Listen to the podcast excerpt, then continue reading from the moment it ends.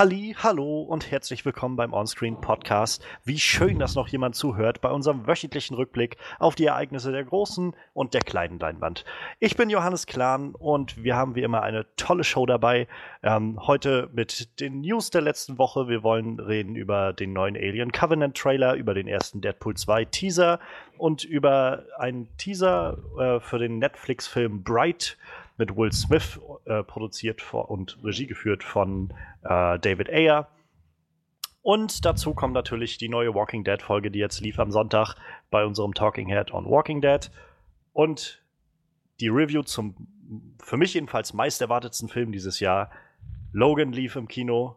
Wir haben Logan gesehen. Wir wollen reintauchen in alles, was uns gefallen hat, was uns nicht gefallen hat. War es ein toller Abschied für äh, Hugh Jackmans Wolverine nach 17 Jahren? Ist es ein Abschied für Hugh Jackmans Wolverine nach 17 Jahren. All das und noch mehr kommt heute. Und äh, bei so einer vollgepackten Sendung haben wir natürlich das altbewährte Panel dabei mit Manuel, unserem Horror-Experten. Mhm, mh, der ist hier. Dies, diese Woche sogar wieder vorbereitet und alles geguckt. Ja, tatsächlich. Diese Woche durfte ich nochmal. Diesmal hat mein Kino tatsächlich nochmal einen Film gezeigt, den ich auch gucken konnte. Und unserem Talking Head on The Walking Dead, Frederik. Hallo. Und zum zweiten Mal da, gerade auch passend zu einem so schönen Thema wie Logan, herzlich willkommen, Misha. Hallöchen. Ja, damit wir jetzt gar nicht viel Zeit verschwenden und gleich abtauchen können, gebe ich nochmal fix die Timecodes durch und dann können wir in unsere Highlights der Woche starten. Mit denen geht es nämlich gleich los, unseren, unserem kleinen News-Rückblick, drei News-Themen der letzten Woche. Ähm, danach wenn wir damit fertig sind, gehen wir in unsere kleine spoilerfreie Recap der letzten Walking Dead Folge. Ähm, unser, unser Talking Head bei Walking Dead startet bei 48 Minuten und 14 Sekunden. Und abschließend wollen wir uns dann Zeit nehmen und in unsere Spoiler-Review, also wer immer Logan noch nicht gesehen hat, warum hört man sich dann einen Podcast an, der mit Logan zu tun hat? Aber wer Logan äh, gesehen hat oder Spoiler unempfindlich ist, der kann gerne reinhören bei unserer Review bei 58 Minuten und 27 Sekunden. Gut. Die organisatorischen Sachen sind aus dem Weg, würde ich sagen. Damit lasst uns anfangen mit den Highlights der Woche. Highlights der Woche.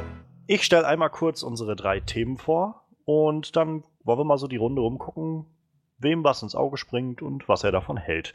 Wir haben den ersten Teaser zu Deadpool 2 bekommen. Wenn, wenn, man das so sagen kann, ich weiß nicht, ist es zu Deadpool 2? Der Film ist noch nicht mal, also noch nicht mal in Produktion wirklich, er wird noch nicht mal gedreht.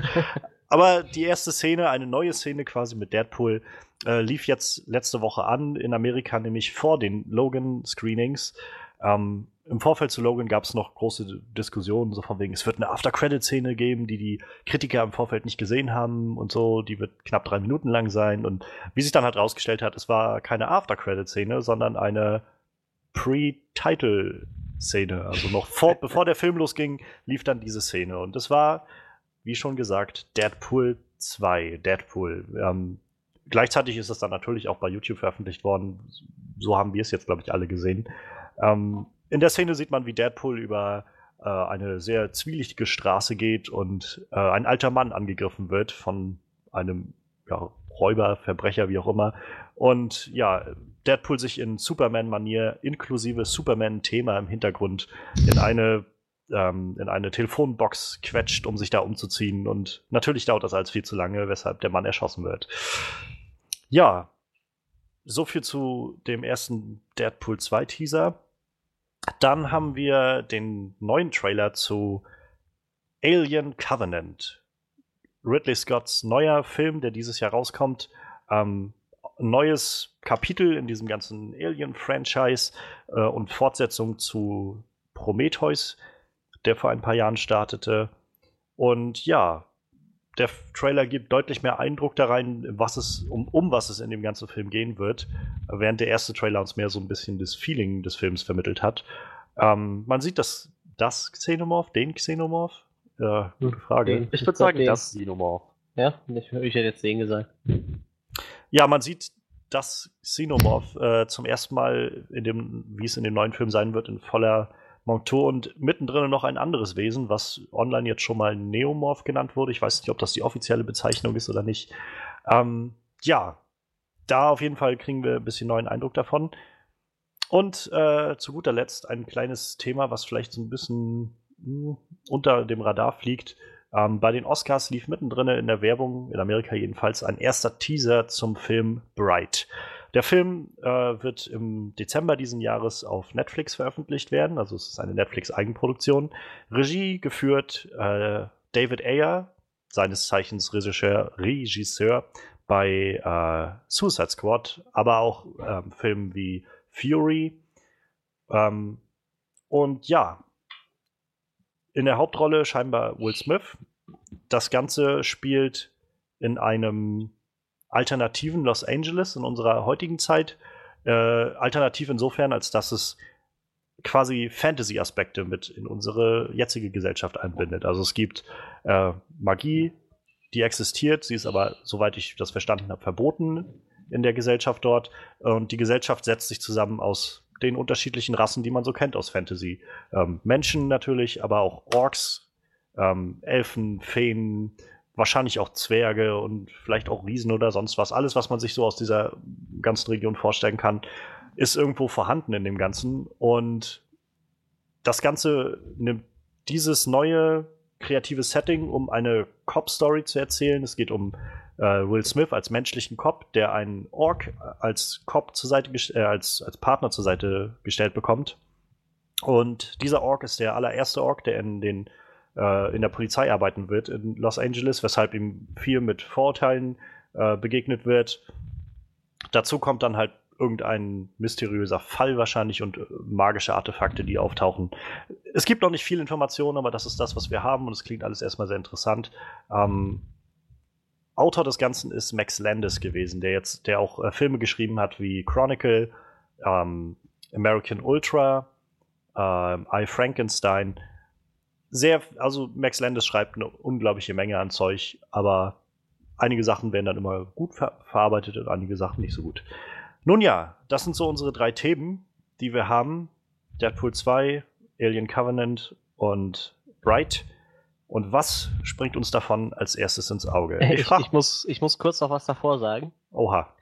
Und zwar haben wir ja diese Woche kein DC-Thema tatsächlich, ne? Das, das geht so auf dem Weg ins Kino und, und durch den Kopf. Wir haben gar kein DC-Thema. Und just in dem Moment sehe ich eine riesige Werbetafel. Justice League jetzt in jedem siebten Ei. es gibt jetzt Justice League-Figuren im Überraschungsei. Ja, ich meine, wenn du das jetzt schon mal ansprichst, vielleicht wenigstens das mal erwähnt hat, weil wir es in den letzten Wochen schon hatten. The Batman hat jetzt definitiv erstmal einen Regisseur. Matt Reeves wurde verpflichtet. Viel mehr lässt sich dazu aber auch gerade nicht sagen. Ich, ich wollte auch gar nicht drauf hinaus. Ich fand das so total lustig. Ich, mir geht das gerade so durch den Kopf. Wir haben gar kein DC-Thema diese Woche. Und dann gucke ich so, Justice League in jedem siebten Ei. Was zur Hölle? In jedem siebten Podcast, wenn es nur so wäre. Ja. Nein, nein. Das klingt schon wieder so, als würden wir DC-Bashing machen, aber. Gut, jetzt hast du Gut, dann ich lass das Wort gleich mal bei dir, Manuel. Was springt dir denn ins Auge von den ganzen Sachen? Ja, der, der, ich weiß, was Freddy ins Auge springt, sage ich jetzt einfach mal der Will Smith-Film. Unbedingt. Right, okay. Nichts anderes als das. Nein, nein, dir wird, dir wird wahrscheinlich der Alien-Trailer in, in, in, den Kopf kommen, deshalb dachte ich, ich nehme was anderes. so. Ach so, ach so, ja, ja, das, das ist äh, logisch. Siehst du, siehst du, siehst du, deshalb dachte ich, komm, nimmst du mal, ne, und weißt du Bescheid. Ja, äh, äh wie hieß er nochmal? Bright. Bright, Bright. Ich habe eben die ganze Zeit Bridge eingegeben und habe den Film nicht gefunden und dachte so, wieso, wieso finde ich diesen Film nicht? ja, äh, ja, das sieht schon echt ziemlich äh, durchgeknallt aus, so. Ich, ich habe ein bisschen Angst, so, weil äh, die letzte Kombination von David Ayer und Will Smith, die, die fand ich nicht so glanzvoll irgendwie. Obwohl ich sagen muss, das lag definitiv nicht an Will Smith, so, den fand ich da seit langem mal wieder gut, so in dem Film, aber, aber puh. Ja, aber ich weiß nicht, also ich fand diesen Teaser schon echt, äh, echt nett, so, und äh, ich fieber dem schon entgegen. Ich bin ja eh Netflix-Nutzer, ich glaube, äh, Johannes ja wenigstens auch, bei dem weiß ja. ich's, aber und äh, ja, ich, ich fieber dem doch bisher entgegen. Ja. Selbst, selbst wenn der Film total grottig wird, weißt du, allein diese Prämisse, die, die ist es schon wert, dann wird es halt so ein, so ein Popcorn-Film-Tag, irgendwie so, so ein Trash-Film-Abend. Ist auch okay. Werde ich mir auf jeden Fall angucken. Also ich kann für mich jedenfalls sagen, ich finde diese Prämisse, die ich irgendwie gelesen habe, also ich fand den Teaser erstmal irgendwie sehr so das, was ein Teaser machen soll, hat mich einfach erstmal interessiert gemacht. Ja, also ja, ich hatte irgendwie nach dem Teaser relativ wenig Vorstellung, was ich davon erwarten soll, aber allein dieser eine Shot, wie Will Smith auf einmal so mit diesem mega Zweihänderschwert da in der Hand steht, also in den Händen steht, ähm, das war schon so, wo ich gedacht habe, warte, hatte davon nicht jemand eine Pumpgun in der Hand und er trägt so Cop-Uniform, wieso hat er ein Schwert in der Hand? Und dann habe ich halt danach, also jetzt gerade die Tage gab es dann halt diese erste, die ersten Statements dazu, um was es dann so wirklich alles gehen wird und so. Und ich finde das unglaublich spannend, wenn ich das so lese. Also ich bin ja generell so ein, so ein Sucker für so Fantasy-Zeugs. Und immer wenn das irgendwie in so eine neue Richtung ge gedreht wird, finde ich das super, super spannend. Also ähm, da, jetzt zu hören, dass sie halt versuchen, das Ganze in so einem, in der heutigen Zeit anzusiedeln und so magische Welten mit unserer Welt so zu verbinden, ähm, finde ich, hat unglaublich viel Potenzial, da was Interessantes rauszumachen. Und naja, auch dieser, dieser politische Unterton, der da mitschwingen kann, also den sie ja auch hoffentlich irgendwie anpeilen, zu sagen, naja, unsere Gesellschaft wirkt halt heutzutage recht gespalten so und jeder geht sich irgendwie gegenseitig äh, an den Hals so ungefähr. Gruppe gegen Gruppe so. Und ähm, wenn man das jetzt vielleicht so darstellen kann in dem ganzen Film mit verschiedenen Rassen, das ist vielleicht eine nette Parabel für unsere Geschichte. Das war eine Sache, die mir sehr gut gefallen hat bei Zootopia letztes Jahr, weil der Film es so schön geschafft hat, so ein, so ein schwieriges Thema wie so Rassendiskriminierung und wie sowas sich aufbaut in der Gesellschaft, in so einer, ja, in so einer Art Fabel darzustellen, wie halt mit lauter Tieren. Und ähm, dazu kommt, ich bin großer Fan eigentlich von so Cop-Filmen, so Buddy Cop Movies. Also ich, Nice Guys war einer meiner Lieblingsfilme letztes Jahr. Ähm, die Lethal Weapon Filme sind ziemlich cool. Und ich stimme dir halt zu, Manuel, bei David Ayer taucht bei mir halt im ersten Moment auch so Suicide Squad im Kopf aus, gerade mit Will Smith in der Kombination. Aber dann denke ich halt so, zum einen war Will Smith irgendwie das Beste an dem Ja, ganzen Film, ja, finde ja. ich. Und ähm, zum anderen ist es halt so, der Film war jetzt echt nicht gut, aber ich, also für, für mein Verständnis war Suicide Squad nicht wirklich gut. Ähm, aber ich glaube, David Ayer hat halt schon viel draus gemacht und vieles wurde dann im Nachhinein durch so Studio-Eingriffe nochmal, naja, irgendwie verkackt. Und ich glaube halt, wenn man so auf die Filme von, von äh, David Ayer schaut, der hat halt noch ganz andere Sachen gemacht. Also Fury, ich habe Fury leider noch nicht gesehen, aber ich weiß, der wurde sehr, sehr hoch gelobt Hm. als so ein Kriegsfilm. Und End of Watch ist auch ein Film von ihm, der auch sehr, sehr gelobt wurde. Ähm, der war, glaube ich, auch schon so ein, so ein Buddy-Cop-Ding. Und ähm, also ich, ich denke dann auch so, jeder Regisseur hat wahrscheinlich auch irgendwann mal so einen so einen Stinker irgendwo dabei. Also ich meine, ähm, Ja, wir wissen ja auch Selbst- mittlerweile, dass das Studio ihm ja auch nicht die Freiheiten gegeben hat, die er gerne gehabt hätte. Ganz ne? genau, Also, ganz genau. Und ich denke halt so, selbst äh, Steven Spielberg hatte irgendwo seine, seine, naja, Stinker irgendwo so da drinne. Und ähm, naja, und dann denke ich halt so, wie du schon sagst, das Studio. Netflix ist irgendwie dafür bekannt, dass sie so sagen, hier, ihr habt, nehmt ihr das Geld und liefert uns einfach was ab. Und ich meine, nach dem, was man so lesen konnte, dass dieses ganze Projekt auch relativ teuer sein soll. Ähm, so mit in die 100 Millionen Bereiche rein ans, am Budget. Ja, ist teu teuerste Netflix-Produktion bis jetzt. Insofern wird es halt auch sehr interessant für Netflix, ob das Ganze funktioniert. Und wenn das wirklich funktioniert, wenn der Film richtig gut wird, ähm, ich meine, das ist dann schon irgendwie echt ein Ausrufezeichen, das Netflix da setzen kann. Ähm, ja, insofern bin ich halt echt gespannt. Also ich hoffe, dass es da irgendwie bald mehr zu sehen gibt von. Ähm, ich meine, es ist ja auch noch ein bisschen Zeit hin, aber ich freue mich auf den ersten vollen Trailer, wenn der dann irgendwann kommt. Und ja, ich hoffe, dass der Film, wenn er rauskommt, auch das abliefern kann, was ich gerade so an Erwartungen darauf aufbaue. Wie sieht das bei dir aus, Misha? Ähm, du hast den Teaser jetzt ja, glaube ich, gesehen. Ist das irgendwie, kitzelt dich das irgendwie so ein bisschen? Ich musste schmunzeln, dass du gerade so Mania erwähnt hast, weil als du mir so die Story umrissen hast und ich das gesehen habe, musste ich als allererstes daran denken, mit dieser Diskriminierung und ja und alles drum und dran, habe ich mir so gedacht, hm, kommt dir bekannt vor. Ähm, ich bin allgemein ein Fantasy-Fan, äh, bin eigentlich jetzt von den meisten Will Smith-Filmen nicht enttäuscht worden. Daher würde ich schon sagen, ja klar, würde ich auf jeden Fall eine Chance geben. Der einzige Haken an der Sache ist, ich habe kein Netflix. Ah, dam, dam, da. Tja, das Problem teile ich mit dir. Es gibt auch noch arme Leute ohne Netflix. Aber sicherlich wird der Film schon dementsprechend sein, wenn er auch einfach auch äh, Budget hat, um, sage ich mal, visuell dementsprechend rüberzukommen. Mag Suicide Squad gewesen sein, was es wollte. Irgendwo hat es ja doch schön ausgesehen. Und wie schon so nett gesagt wurde, wenn es dann halt Popcorn, Trash, Abendkino ist, sei es halt dumm, dann hat man wenigstens mal wieder Unterhaltung. Findest du denn, also wenn du so in der Fantasy-Welt unterwegs bist, ist das diese Prämisse, hast du schon mal irgendwo sowas gesehen, so mit Verbindungen von so typischen Fantasy-Themen mit, mit unserer jetzigen Welt? Also ich glaube, ich habe das irgendwie noch nirgendwo so wirklich aufkommen sehen. Ich glaube, Shadowhunters kommt der ganzen Angelegenheit vermutlich am nächsten. Kennt ihr Shadowhunters?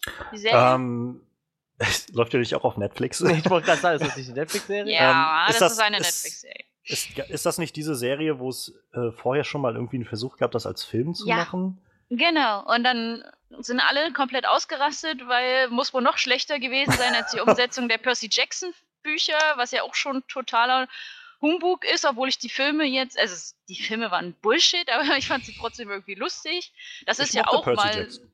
das ist ja auch so eine Verbindung jetzige Welt mit Antike, dann eben Stimmt, so ja. von der Sache her.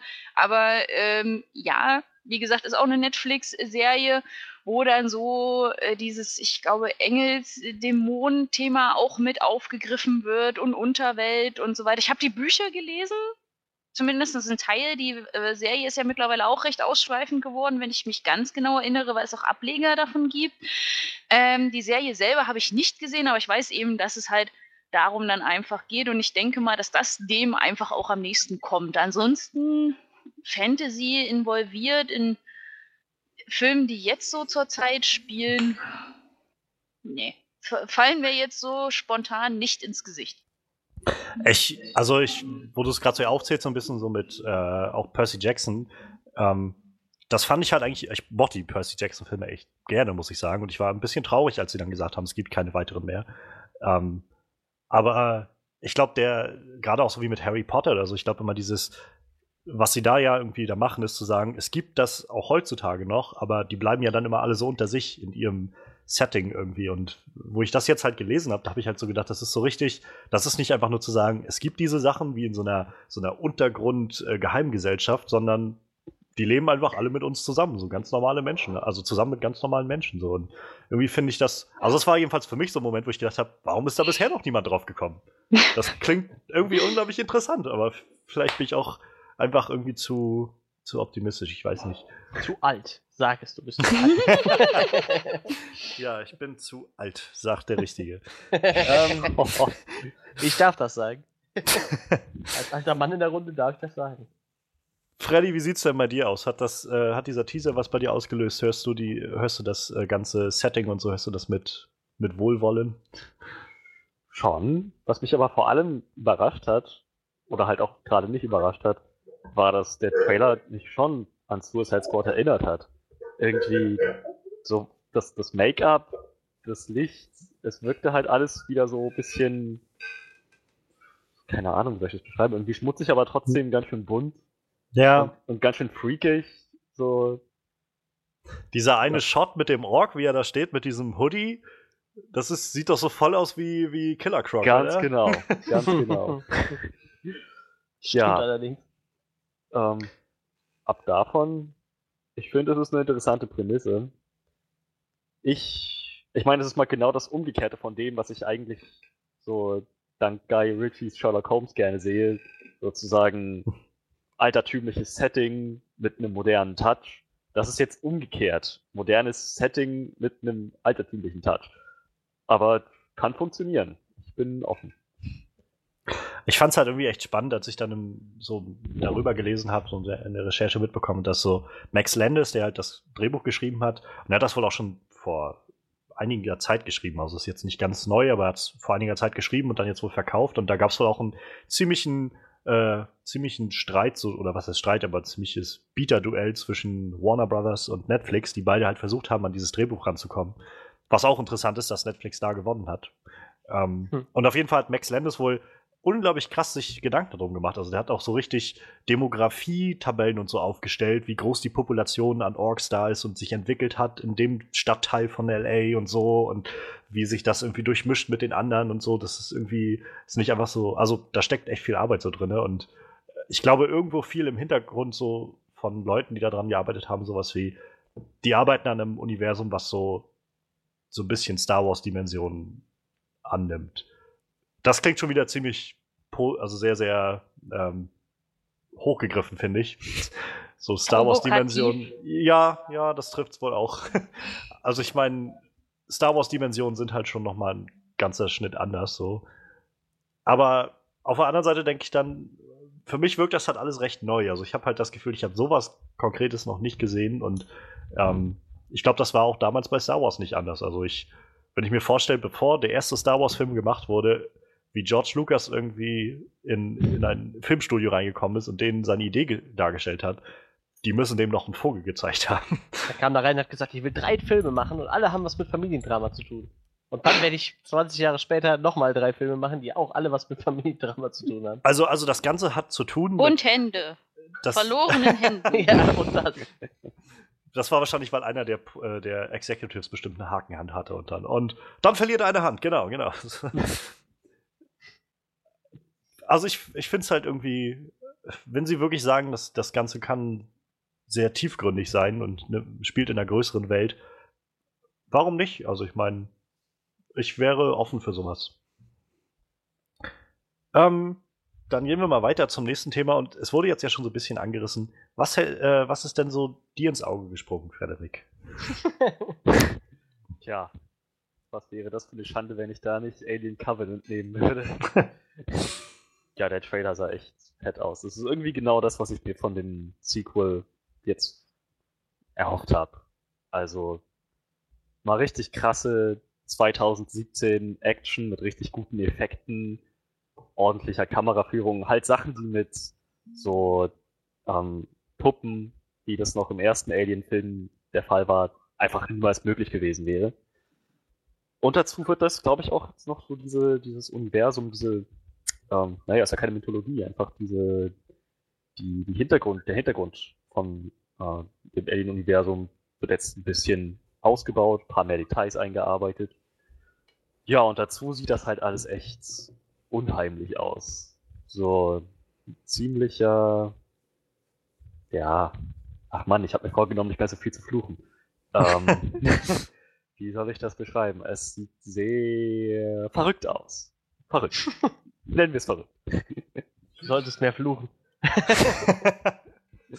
Vorsatz fürs neue Jahr. Mehr fluchen. Ja, genau. Also, ich bin jetzt noch mehr gehypt als vorher.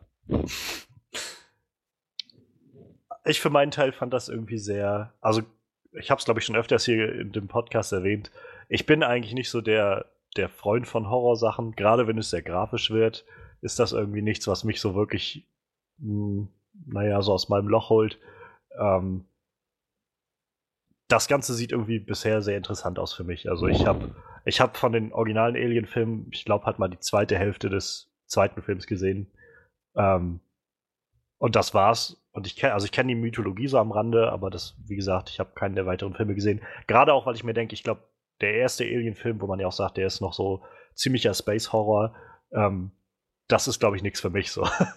ich glaube, das ist mir einfach, gerade wenn es darum geht, dass irgendwie Dinge aus Leuten rauskommen, das ist schon irgendwie, also so sich irgendwie so Buddy-Horror-mäßig aus denen rausbrechen, das ist irgendwie nicht so meins. Aber, ähm, und ich meine, davon gibt es auch so einige Shots in diesem Trailer, also äh, dieser, dieser Chestburster, den man da sieht, wenn dann irgendwie der eine sich so zusammenkrümmt und aus seinem Rücken scheinbar irgendwas herausbricht, das jagt mir schon wieder so ein, so ein Schauer über den Rücken. Ähm, aber davon ab, ich finde, diese Atmosphäre sieht unglaublich gruselig, wie du es schon sagst, und wie völlig unheimlich so aus. Also dieser Moment, wenn sie draußen sind auf diesem Planeten und sich umschauen und dann ähm, fällt euch irgendwas auf? Nichts. So. Keine Tiere, keine Vögel, irgendwie nichts. Das, das war so, eine, so ein Moment, der mich irgendwie ziemlich gegriffen hat, weil ich so gedacht habe, das ist echt gruselig. Also diese, diese weiten Aufnahmen von dem Land und einfach, einfach nur Stille. Mhm. Naja, und da, dazu jetzt irgendwie dann diese Aliens zu sehen, das ist schon ziemlich creepy. Ähm, man sieht ein bisschen mehr von dieser, von der Crew, die dann da landet. Ähm, scheinbar ist das ja so eine Art Kolonisationsprojekt, was sie da starten, weshalb die auch irgendwie alle rummachen in diesem, äh, also sind ja auch alles Paare, glaube ich, da drin und weshalb Ja. die da, glaube ich, alle rummachen. Ähm, das finde ich auch wieder ein sehr interessanter Ansatz. Einerseits bin ich halt interessiert, warum oder wie das dann mit Prometheus zusammenhängt, weil ja dann scheinbar Michael Fassbenders Charakter auch wieder dabei ist. Ähm, andererseits habe ich halt Prometheus nicht gesehen, ich weiß nicht mehr, warum der da ist. So. Sehr gut. Vielleicht müsste ich mir Prometheus vorher mal anschauen oder mir wenigstens die äh, Zusammenfassung durchlesen oder irgendwas. Ähm, ja, also ich finde, das sieht irgendwie sehr interessant aus und irgendwie so widerlich ich die Vorstellung auch immer finde, dass, dass sich da irgend so ein Alien in, durch den Mund in einen reinbohrt und dann nachher durch die Brust wieder rauskommt. Ähm, gleichzeitig finde ich, sieht das irgendwie ziemlich fett aus mit dem Xenomorph, was man jetzt sieht. Dieser Moment, wenn das da am Schluss des Trailers auf dem Schiff steht und seinen Kopf einfach immer wieder gegen die Scheibe haut, um da reinzukommen, das ist schon ziemlich, ziemlich imposant. Und ähm, ja, insofern bin ich halt echt, echt gespannt, was sie daraus machen. Und ähm, tatsächlich war jetzt auch dieser zweite Trailer, der erste Trailer, wo mir aufgefallen ist, dass die Hauptcharakterin, ähm, die Catherine Waterstone, dass das halt die Schauspielerin ist, die auch ähm, die äh, Hauptcharakterin bei Fantastische Tierwesen und wo sie zu finden sind war. Ich habe jetzt Mhm. ihren Namen gerade vergessen. Die Ähm, Tina? Genau, Tina. Das ist sie nämlich. Also das Gesicht kam mir so bekannt vor, aber die hat so andere Haare irgendwie und dann und halt auch anderes, andere, anderes Kostüm. Und dann hatte ich irgendwie nach dem Trailer dann gedacht, warte, ist sie das? Und dann nochmal geschaut und dann war halt mein nächster Gedanke so, warum geht sie auf den Planeten ohne Newt mitzunehmen, wenn sie sowas wie ein Alien einfangen will? Aber No, vergessen. Der vergammelt irgendwo in seinem Koffer. oh. ja, ich hatte schon mit Freddy irgendwie drüber äh, gewitzelt. So, das wäre eine sehr interessante Szene gewesen in Fantastische Tierwesen, wenn sie dann runtergehen. Also Newt, genau. Newt und, und der äh, Mensch da runtergehen und so und eben das alles zeigt. Und das sind die Bow-Truckles und so. Und was ist das da hinten? Das ist mein Xenomorph. das ist Hans Rudi. naja. Ja, wie, wie sieht's bei, bei euch aus, äh, Manuel und Misha? Hm? Hm, Ich, ich mag den sehen. Ich, ich mag den auf jeden Fall sehen. Ähm, ich habe der erste Trailer, den fand ich nicht so aussagekräftig, aber gerade jetzt in dem Trailer hat mich so diese Szene, wo dieses, wo der, oh, ich sag mal der Original Xenomorph, nicht der neue, so Mhm. durch diesen Gang hüpft. Das hat so ein bisschen Flashbacks von dem alten Film, nur dass er da nicht so agil war, weil es halt eine Puppe war. So, ne? Ja, Die, genau. die sneakt ja dann mehr so durch den Gang irgendwie und wie er da so durch den Gang jumpt, das fand ich schon äh, ziemlich eindrucksvoll. Ich hoffe nur, dass sie, dass sie dem HR Giga dann doch irgendwie so ein schönes Denkmal setzen. So, ich meine, er ist ja nun verstorben vor dem Film und äh, das war, ist ja, ich sag mal, das ist ja immer noch sein Handwerk so, ne? Ich sag mal, alle Xenomorphs, alles, was man so sieht, entsch- stand ja eigentlich so aus seiner Feder und äh, ich hoffe auch jetzt, wenn es ein bisschen alles aus dem Computer kommt, äh, setzt ihm schon trotzdem ein schönes Denkmal so. Ich finde, der hat damals echt einen guten Job gemacht. So, ich meine, dieses Design kennt ja irgendwie jeder so. Ich, Mhm. ich glaube, jeder weiß, wie der, wie der Xenomorph aussieht, so auch wenn man Alien nicht gesehen hat. Vor allem dieser Mund, der aus dem Mund kommt, zum Beispiel, oder so Sachen. Und, so eine äh, verrückte Sache. ich, ich hoffe, das wird ihm gerecht, so, aber es sah auf jeden Fall schon ziemlich fett aus. Ja, geht den für mich mitgucken. Ist überhaupt nicht meine Nische. Ich habe auch keinen anderen Film davon gesehen. Ich verstehe natürlich auch, was du meinst. Klar, weiß ich, wie diese Dinge aussehen und der Mund im Mund äh, ist mir auch ein Begriff, aber ich bin ein totaler Schisser, was Horrorfilme und so weiter angeht. Deswegen steht dieser Film definitiv nicht auf meiner Watchlist. Ähm, so an sich sieht der Trailer wirklich schön aus, alles drum und dran. Und ja, ich hoffe, er gefällt euch. Ihr könnt mir ja dann erzählen, wie es war. Kannst du dann den Podcast anhören? ja. Also glaub mir, wenn wir nicht den Podcast machen würden, würde ich wahrscheinlich auch fünfmal überlegen, ob ich da reingehe. Ich meine, äh, ich weiß nicht, ob ihr das, das Poster mal gesehen habt, was es bisher schon gibt. Das ist ja eigentlich auch nur so schwarzer Hintergrund und in der Mitte halt dieses so leicht mit grünem Licht beschiedene Ei und dann steht einfach drüber Hide. Und ich glaube, das ist so auch hier so ein bisschen dieser Throwback irgendwie an den ersten Film, oder? Also ich glaube, der äh, das Poster für den ersten Film war doch auch einfach nur dieses Ei, was man gesehen hat und dann dieses In Space No One Can Hear You Scream oder sowas. Ja, Ähm, und also, das ist ja das, was man bisher so hört. Ich glaube, es gab ein, zwei erste Vorführungen, wo verschiedene Test-Screenings gemacht wurden mit Leuten und die haben äh, die ersten 20 Minuten oder irgendwie sowas von dem Film zu sehen bekommen.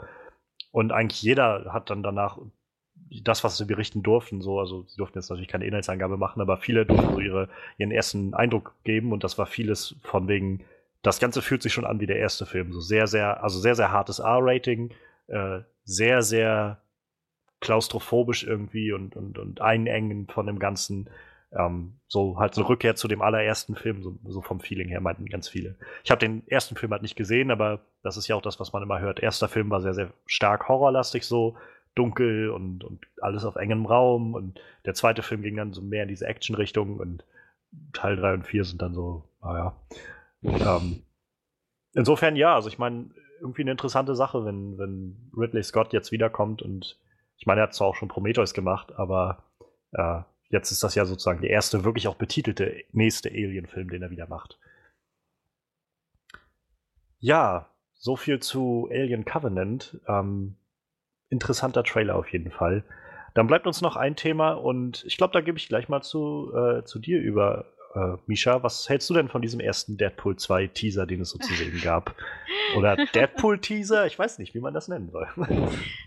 Ach nein, also äh, ich habe ihn schon gesehen, wo er noch in relativ schlechter Qualität irgendwie auf Facebook herumgegeistert ist und so weiter und so fort, bevor man dann auch ähm, das offizielle davon gesehen hat in HD und ich muss schon sagen, ich fand ihn natürlich sehr lustig. Auf der anderen Seite war das halt wieder seit, ah, Moment, weil man hat es doch schon kommen sehen, dass er sich nicht rechtzeitig in diesen Ledersuit reinpressen kann und der, der alte Mann schreit da im Hintergrund, Hilfe, Hilfe und keine Ahnung, wo du dir so denkst, ja, man weiß natürlich, wie es kommt.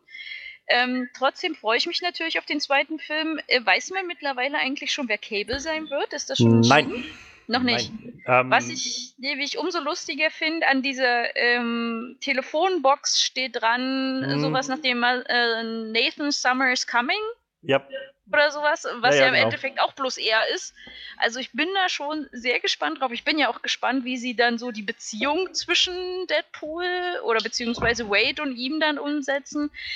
Ähm, es wird mal wieder was komplett anderes sein, denke ich, als die anderen Filme. Gerade wenn man halt die anderen X-Men-Filme dazu nimmt, da ist natürlich dann das Humor-Level sehr weit auseinanderklaffend. Äh. Äh, die Marvel-Filme sind ja meistens noch doch mit relativ viel Humor irgendwie ausgestattet, aber ich freue mich auf jeden Fall drauf. Und es war mal wieder nett, was von unserem rot gekleideten Kumpel zu sehen. ähm, sind euch die ganzen äh, Firefly-Poster im Hintergrund aufgefallen?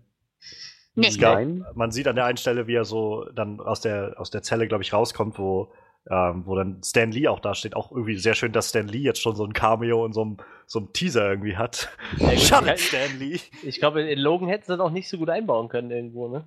Ja. Na doch, er hätte irgendwo im Hintergrund rumsitzen können oder einen Jo, Drink er hätte bestellen auch, oder äh, er hätte auch in Er den hätte Kiosk bezahlen rumhängen können. Er hätte bezahlen können an der Tankstelle, während X23 die Sonnenbrillen aufprobiert. Ah, ich, ich bin da, also keine Ahnung, ich bin da, glaube ich, noch so ein bisschen. Ich glaube, der hätte, ich glaube, jeder Deadpool-Moment in dem Film hätte, glaube ich, den Ton doch sehr, dem Ton sehr geschadet, glaube ich, von Ja. Logan. Ich glaube, viele Leute meinten schon, weil der, dieser Teaser ja quasi vor Logan veröffentlicht wurde, meinten schon, dass das irgendwie nicht sehr zusammenpasste. So dieses, wir sehen irgendwie, das Ganze geht los und alle denken, der Film geht los und dann ist einfach mal Deadpool da und gibt dann so, einen- so einen Lacher irgendwie von sich und dann geht der Film erst wirklich los und das hat so überhaupt nichts miteinander zu tun gehabt. Und ähm, ich weiß nicht, aber nee, was ich eigentlich meinte war, ähm, man sieht halt, wie er aus der Zelle rauskommt und sagt dann halt zu Stan Lee so, shut it, Stan Lee. Und hinter ihm sieht man an der Wand sind so lauter Firefly-Poster von der Serie, wo ja auch die Monika äh, Ba- Bacacci oder wie sie heißt, ich habe den Namen jetzt nicht auf dem Schirm, äh, die halt seine Freundin gespielt hat im ersten Film. Ähm, wo die halt auch eine der Hauptrollen gespielt hat, was wieder so voller Easter Eggs alles ist. Und, ähm, ja, also ich für meinen Teil fand den Teaser jetzt so okay irgendwie. Also ich frage mich halt immer noch, warum das Ganze jetzt da ist, weil, wie gesagt, der Film ist noch nicht mal in Produktion so wirklich. Also sie filmen noch nicht mal. Sie haben noch nicht mal bekannt gegeben, wer halt Cable sein soll. Ähm, stattdessen werden immer noch neue Leute in, so offiziell in die Runde geschmissen, dass der gerade im Gespräch ist oder so. meiner Meinung nach sollen sie sich alle Zeit mit Deadpool nehmen, die sie brauchen. Also dann, damit der Film gut wird, sollen sie einfach jede Zeit nehmen, die sie brauchen. Nur frage ich mich dann halt, warum sie jetzt so einen Teaser fertig machen. Also für den Film, der noch nicht mal ein konkretes Startdatum hat oder noch nicht mal in Produktion ist. So. Und ähm, naja, davon ab, wie du schon sagtest, äh, Misha, ich fand es sehr vorhersehbar, was da passiert. Ähm, wirklich, also wirklich witzig fand ich dann bloß das Ende, wie er sich dann halt so auf den alten Mann gelegt hat und dann so meinte von wegen, also ich meine, wir verfehlen hier den eigentlichen Punkt. Warum steht jetzt heutzutage hier noch eine Telefonzelle rum? Ich meine, wir haben es äh, 2017 oder was er sagt irgendwie. Und äh, wurden die nicht irgendwie alle schon in den 90ern abgeschafft und dann auch irgendwie, wo dieses Eis liegen sieht. So, willst du dieses Eis noch? Sag nichts, ich, so, ich kümmere mich drum um das Eis und so. Und das, das fand ich dann doch schon wieder witzig, aber so im Großen und Ganzen war irgendwie auch nett, dass sie das Superman-Thema gekriegt haben, also das Originale aus dem originalen Superman-Film, so im Hintergrund, als er in der Telefonzelle war. Aber keine Ahnung, also es war dann so dieser Moment, wo er dann irgendwie nackt in der Telefonstelle steht und drückt dann so seinen Hintern an die Scheibe. so, ich weiß nicht, das war so, wo ich gedacht habe, ja, irgendwie ist das typisch Deadpool, aber irgendwie ist das jetzt auch nichts, was mich überrascht und irgendwie deshalb so wirklich, ja, mich wirklich lustig stimmt so. Also, ähm, ich hatte halt einen Moment lang, wo er dann mitten im Umziehen war und auf einmal den, den Telefonhörer abnahm und dann eine Nummer wählte, dachte ich halt, okay, wenn er jetzt irgendwie die Polizei anruft, also wenn er da reingeht, zieht sich irgendwie eine halbe Minute lang um und ruft dann die Polizei an, das hätte ich schon wieder witzig gefunden. Das wäre so richtig Brechen meiner Erwartungen gewesen. Aber selbst dann hat er nur irgendwie, glaube ich, seinen, seinen Costume-Designer angerufen und dem wollte den fragen, der hat aber keine Zeit und hat da wieder aufgelegt und sich weiter umgezogen oder sowas.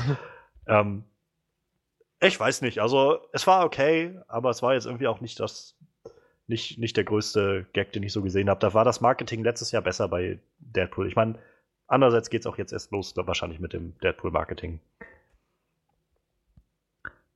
Was meint ihr, Freddy?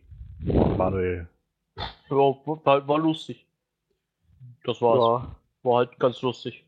Genau. Aber ich fand es auch wirklich gut, dass die das nicht noch irgendwie im Zusammenhang im Kino dann mit Logan gezeigt haben. Das, hätte echt nicht gepasst. Ja, und ansonsten. Hm. Ja, es war halt lustig. Irgendwie. Ja. ich weiß auch nicht. Das ist. Ein Teil von mir hat gehofft, dass da noch mehr kommt. Dass er ihn nicht einfach nur da verbluten lässt und dann nichts macht. Ja, aber ich schätze, da kenne ich vielleicht auch den Charakter nicht gut genug. Wie gesagt, mehr, mehr als lustiger Gag war es halt auch irgendwie nicht. Ne? Ich muss ja sagen, bei, bei mir im Kino kam es halt auch nicht vor Logan. Ich habe es mir dann halt auf YouTube reingezogen. So, ich glaube, in Deutschland läuft das, glaube ich, auch nicht vor ja. Logan. Also es kommt bloß in Amerika davor. Ich glaube, vor Logan hätte es dann irgendwie die Stimmung vom Film vielleicht sogar kaputt gemacht. Ich weiß es nicht, weil Logan ist ja dann doch eher ein trauriger Film, sag ich mal so.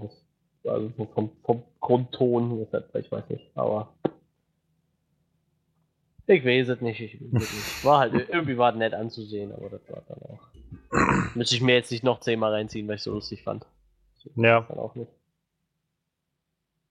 Ja, ich weiß nicht, wenn ich halt so an letztes Jahr denke, oder vorletztes Jahr ist es ja dann schon fast, ähm, mit, den, mit dem Deadpool-Marketing, ich fand, da waren halt so viele tolle Sachen bei, irgendwie diese, diese ganze Bachelor-Commercial-Sache, die er da gemacht hatte, oder allein diese Ankündigung, dass das Ganze im R-Rating sein wird, wo er dann mit dem, äh, ist der, George Lopez saß. Ich habe den Namen vergessen, amerikanischer Talkshow-Moderator und er sich mit ihm unterhalten hat, so als Ryan Reynolds, so von wegen, ja, wir machen das halt so und so. Und dann auf einmal Deadpool von hinten kam und ihn mit einem Stuhl niedergeschlagen hat, um zu sagen, natürlich wird das Ganze R-rated sein. Was glaubt ihr denn so? Das, sowas fand ich halt irgendwie witzig. Das war so unerwartet irgendwie auch. Und vielleicht, echt, also ich glaube generell, der Film wird es jetzt halt schwer haben. Also Deadpool 2, ähm, trotzdem noch neu zu sein, so. Und nicht irgendwie so wie das bei vielen Comedies halt ist, so im zweiten Teil einfach versuchen, die ganzen Gags aus dem ersten Film nochmal zu machen. Ich glaube, das beste Beispiel dafür ist immer Hangover 2. Der hat irgendwie nichts anderes gemacht, als das Setting zu ändern und die Gags alle gleich zu lassen. Und äh, ich hoffe mal einfach, dass sie das bei Deadpool nicht machen, sondern halt neue Wege finden. Vielleicht gerade durch dieses Cable, äh, und dieses Dynamik der beiden vielleicht neuen Humor damit reinzubringen. Gibt dann einen ähm, Kopffilm. Extra für dich. Naja, das jetzt vielleicht nicht unbedingt. Das, das kriege ich ja jetzt wahrscheinlich im, im November schon mit Thor und Hulk in, in Thor Ragnarök. Ähm, so, das wird so ein bisschen Buddy-Feeling haben, Buddy-Cop, glaube ich. Äh, ähm, na, ob das so buddig wird mit Deadpool und Cable, Das weiß ich halt nicht. Also, das will ich jetzt auch gar nicht unbedingt. Aber generell einfach nur eine schöne Dynamik zwischen den beiden würde ich gerne sehen, die vielleicht neuen Humor reinbringt. Ich bin ja mal gespannt, wie weit es sich an die Comicvorlage hält, wenn ich ehrlich bin. Ja, Weil die das, beiden sind ja zusammen. Die sind ja Boyfriends. ja, ja, naja. Ja, es wird interessant. Also, ich meine, wäre auf jeden Fall auch mal ein interessantes Statement. Aber auf der anderen Seite würde das dann, glaube ich, wieder so ein bisschen den Plot des ersten Films kaputt machen, oder? Wenn es so. Naja, aber kämpfte wie ewig lange um sie sind wir doch offen. Ja, Schatz, ich Oh, habe ein neues Haustier mitgebracht. Ah, schön. Stimmt, würde mich wahrscheinlich auch gar nicht wundern, wenn sie in dem Film einfach so, also in diesem Franchise von Deadpool so weit gehen zu sagen, dann gibt's dann halt irgendwie so ein, so ein polygamisches Verhältnis zwischen äh, Deadpool, seiner Freundin und, und Cable und weiß ich, wer dann nachher noch alles dazukommt. Ähm, wo du vorhin noch meintest, äh, Misha, dass jetzt ja wegen dem Cable-Casting, also Ja. steht halt noch nichts fest, aber gibt's so irgendwen, den du, also von den vielen Namen, die so in den Raum geworfen wurden, oder irgendwen, wo du sagst, den Schauspieler würdest du gerne sehen als Cable? Äh, ich kann mich noch dran erinnern, dass ganz frisch, nachdem der erste Deadpool äh, rausgekommen ist und man da gesagt hat, ey, im Übrigen, im nächsten kommt dann Cable, dass Ron Perlman mal irgendwie ein Ja. Selfie von sich Oh, gepostet ja. hat. Und ich dachte mir so, oh, geil. Nehmt doch den. Ob er jetzt Hellboy oder Cable ist, macht keinen Unterschied. Nehmt einfach den. Oh Gott, Aber was die ich- an was die an Hellboy-Jokes machen könnten in dem Film, wenn Ron Ja, eben. Das ist halt das Schöne. Von mir aus können sie auch Sons of Anarchy Jokes machen. Das wäre wär mir genauso lieb von daher. Ähm, aber ich habe auch die ein oder andere Bearbeitung auf Fotos von anderen Schauspielern gesehen, wovon ich mir aber, wenn ich ehrlich bin, nicht die Namen gemerkt habe, äh, wo ich auch gesagt habe, hätte ich jetzt nicht gedacht, aber sieht auch nicht so schlecht aus. Aber trotzdem würde wirklich Ron Perlman halt meine Nummer 1 bleiben. Ja, schließe ich mich direkt an. Also ich fand. Ich fand äh, auch gleich nachdem das äh, Casting rauskam, gab es ja, oder nachdem äh, der erste Film rauskam, gab es ja so verschiedene Schauspieler, die ihr, ihren Namen so in den Raum geworfen haben, dass sie das gerne machen wollen.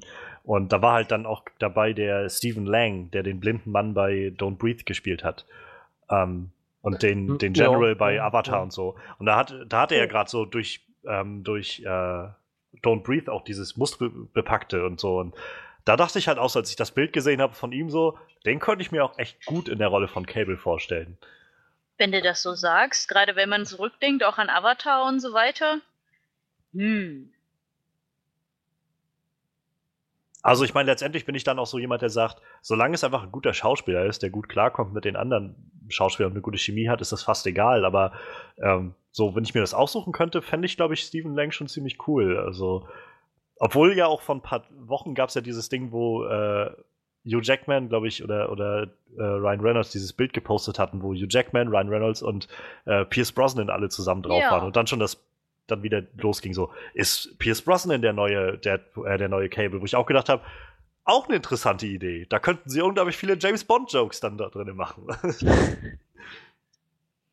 Und ich glaube, Ja, das letzte, äh, was sie gesagt haben, war, dass zum, der Schauspieler, der bei, ähm, bei Stranger Things den Sheriff gespielt hat, dass der vielleicht, also dass der wohl auch auf der Liste steht von möglichen Cable-Schauspielern. So viele alte Männer, die sich um Hm. eine Rolle prügeln. Ja, ne. es ist, so- also ich meine, das ist irgendwie schon so ein Zeichen für unsere Zeit, oder dass sich heutzutage gestandene Schauspieler, die irgendwie wirklich namhaft sind, für, für Filme, also vor 10, 15 Jahren hätte es das, glaube ich, nicht gegeben, dass Leute sich um solche Rollen geprügelt hätten. Für irgendwie den Supporting Actor in so einem B-Movie-Materialfilm wie Deadpool. Ein Charakter, von dem irgendwie vorher noch niemand was gehört hatte. Und ja, klar, äh, da, da möchte jetzt Pierce Brosnan, der war mal James Bond, der möchte da mitspielen, klar. Ron Perlman. Natürlich. Das ist, so, das ist irgendwie ein schönes Zeichen. So. Ich meine, ich denke das schon mal bei den Marvel-Filmen, so dass Anthony Hopkins Odin spielt, dass jetzt äh, hier Michael Douglas Hank Pym gespielt hat. So diese ganzen Sachen, wo ich denke, so Oscar-prämierte Schauspieler, die jetzt, die haben, also wir sind einfach so weit, dass, dass auch die sich öffnen in diesen Filmen. Na, auch Star-Lords Vater, äh, Oh ja. Russell Crowe? Kurt Russell. Kurt Russell ist Ja, das. Ja, also- mach ich doch, Entschuldigung. Ähm, Ich, ich verwechsel die beiden Namen auch häufiger. Russell Crowe mit Prügeln um die Welt. Fände ich auch gut, so als, als, als lebender Planet so. Steckt der ganzen Leute K.O. wo ich mir auch so dachte, was? Was macht der denn da? Aber es ist halt irgendwie cool. Und Sylvester Stallone ist ja auch noch irgendwo in, in Guardians 2 dabei. Das Echt wird, jetzt? Ja, der ist auch irgendwo damit eingepackt. Ich meine in irgendeiner, irgendein Soldat von den Nova Corps oder so. Irgendwie sowas in die Richtung äh, soll er wohl da drin sein. Aber er ist auf jeden Fall dabei. Nathan Fillion ist irgendwo noch in dem Film dabei. Guardians of the Galaxy 2. Es ist so, alle möglichen Schauspieler wollen heute einfach sowas machen. ich meine, da verdient sich viel Geld und das sind auch irgendwie die, die tollen Sachen. Aber ich glaube, heutzutage kann man auch, keine Ahnung, dem Ganzen auch die Aufmerksamkeit widmen, widmen die, die dem Ganzen, ja, Gebührt? gut tut, so ja und gebührt, also dass man halt gute Stories daraus machen kann, so und dass man interessante Geschichten schreiben kann, die halt ungebunden sind an an solche Sachen. Ich meine, ich habe damals schon sehr geguckt bei äh, Winter Soldier, dass Robert Redford damit gemacht hat. Also ich meine, Robert Redford ist echt so einer der Urgesteine aus Hollywood, die so viele wirklich, naja, Klassiker gespielt haben, die irgendwie so in die Filmgeschichte eingegangen sind. Und also ich finde Winter Soldier ist meiner Meinung nach immer noch einer mit der besten Marvel-Filme, die es so gibt. Aber dass der's, dass da auch jemand dabei ist, der dann irgendwann gesagt hat, ja, weißt du was, ich habe zwar in, weiß ich, äh, wie vielen tollen Filmen gespielt und der Pferdeflüsterer oder so, aber äh, ich mache auch bei so einem Marvel-Film mit, warum nicht? Ich habe bei vielen tollen Filmen mitgespielt und bei der Pferdeflüsterer. Ich habe den, ich hab den Pferdeflüsterer nicht gesehen. Ich hab, Das war jetzt, kein schlechter Film. das wollte ich, also deshalb, ich wollte jetzt einfach nicht sagen, ich wollte, wusste nicht, wo ich den einordnen soll. Ich wollte den einfach nur so als, das war jetzt, war jetzt einfach der erste Film mit Robert Redford, der mir eingefallen ist. Und ich habe ihn nicht gesehen und konnte jetzt nicht einordnen, wie gut oder schlecht er ist.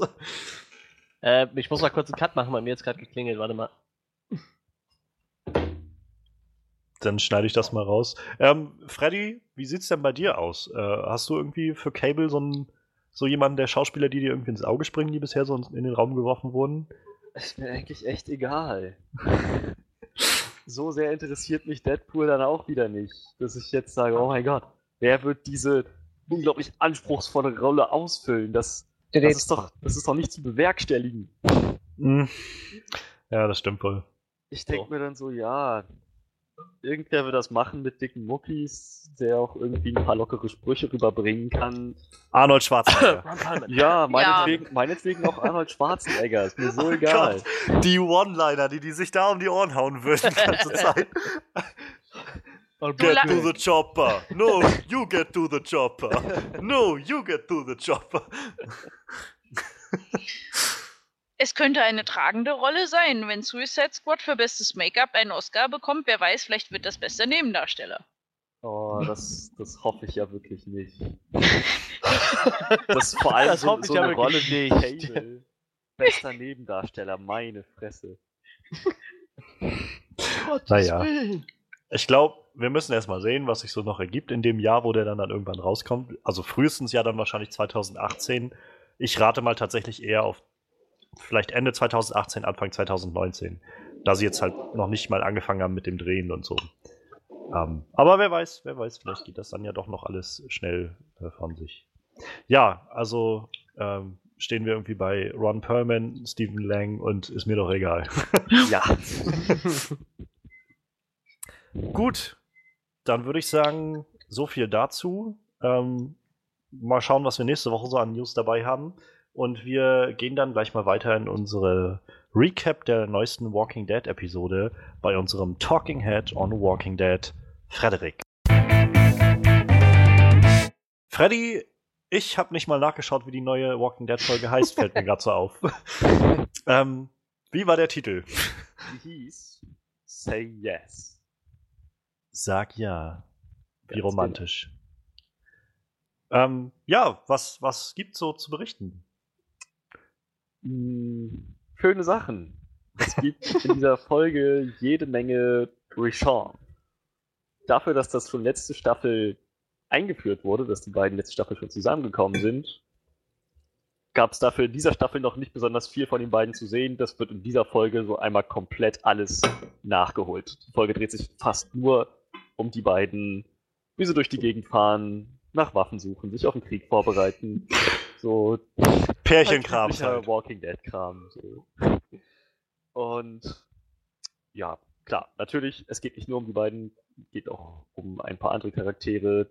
Es wird eine neue Storyline aufgezogen, beziehungsweise zwei Storylines werden zusammengeführt, worauf ich jetzt nicht weiter eingehen möchte, weil es nicht, weil es zu viel spoilern würde. Auf jeden Fall kann ich sagen, es kann jetzt in zwei verschiedene Richtungen gehen immer noch. Und ich bin mir jedes Mal unsicherer, worauf das jetzt, worauf das jetzt hinausläuft. Ob es jetzt diese Staffel schon zu dem großen Krieg kommen wird, das wäre dann Rick und Michons Absicht und deren Storyline. Oder ob es noch ein paar andere Versuche geben wird, an Negan ranzukommen oder ob noch gar nichts davon passiert. Das lassen so die anderen Storylines vermuten. Es ist halt echt alles noch sehr in der Schwebe, aber mit jeder Folge, die vergeht, in der, was den großen Krieg angeht, die Vorbereitung nicht so schnell vorankommt, wie man es eigentlich erwarten müsste, äh, mit jeder solchen Folge bin ich mir dann immer sicherer, dass der große Krieg erst nächste Staffel kommt, der All-Out War. Und diese Staffel dafür noch, naja, einiges von den, von diesen schönen positiven Sachen, positiven Plot-Elementen, die jetzt aufgearbeitet wurden in den letzten Folgen, dass einiges davon noch ordentlich niedergemäht wird. Ähm, die wichtige Frage, die ich stellen muss, werden die fliegenden Pinguine endlich vorbereitet? Fliegende Pinguine? ah, Ja, das wir- ist eine lange Geschichte. Wir hatten irgendwann, ich weiß gar nicht mehr, wie wir da drauf kamen. Ich glaube, wir, wir hatten darüber geredet, ob das auch auf Tiere sich überträgt oder so. Ja, genau. Das Virus von, also das Zombie-Virus und Und wir haben Äh, darüber geredet, dass die, dass die nach, weiter nach Norden gegangen sind, weil ich diese Fantheorie mit eingeworfen hatte. Sie brauchen kühleres Gebiet, kühlere, kühleres Klima, damit die Zombies nicht so schnell verrotten. Sonst müsste das ja alles innerhalb der nächsten zwei Monate vorbei sein, weil die Horden von Zombies einfach aussterben. Und dann kamen wir auf die Idee, was wäre denn, wenn einfach die nächste Staffel in der, in der Arktis spielt und dann gegen die Pinguine. Und dann kamen wir auf die fliegenden Pinguine. Und die, naja, dafür braucht man nicht mal die Arktis. Wenn sie fliegen können, können sie auch einfach nach Atlanta. ja, das ist, Kennt man ja äh, diese Atlanta fliegenden Pinguine. das ist die neue Ja. Fantheorie, ja.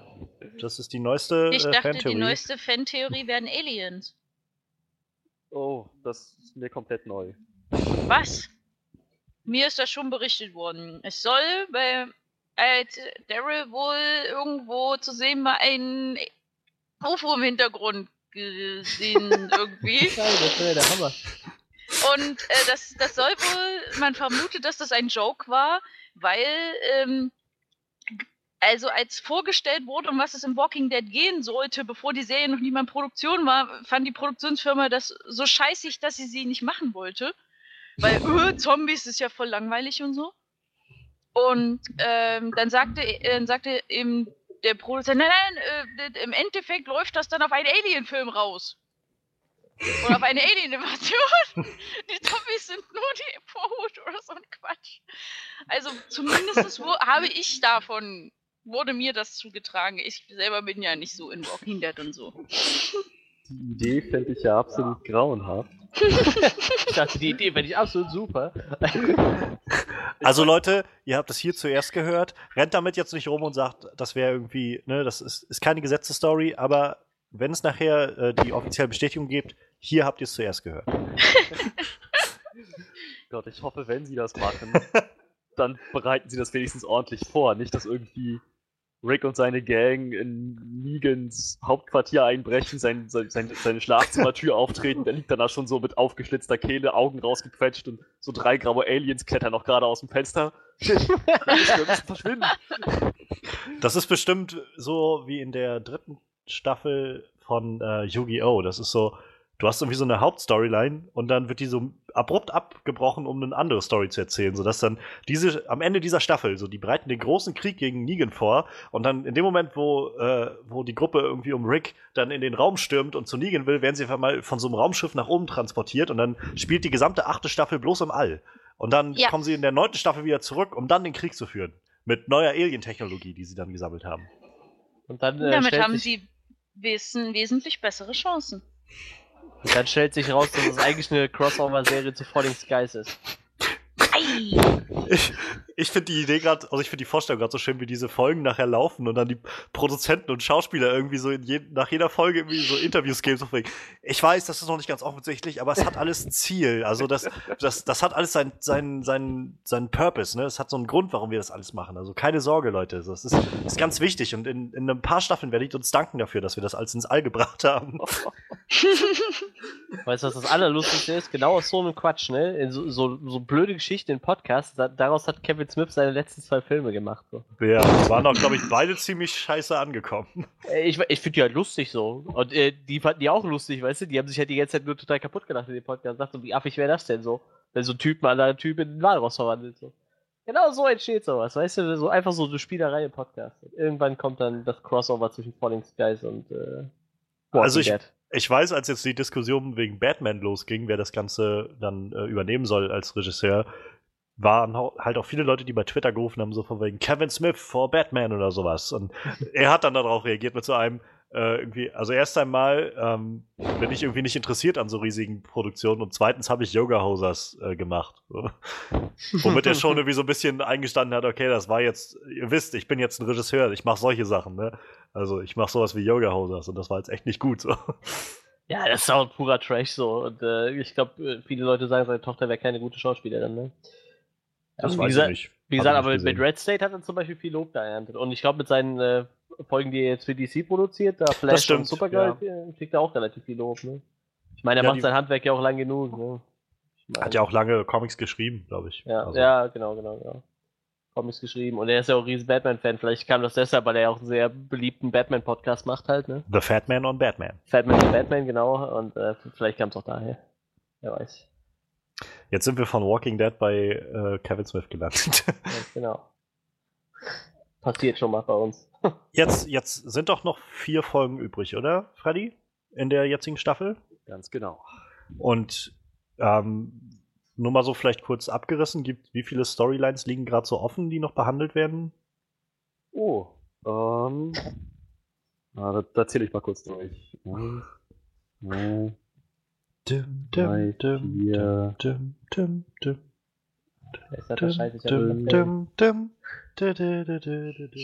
Je nachdem, wie man es sehen möchte, ähm, fünf oder sechs.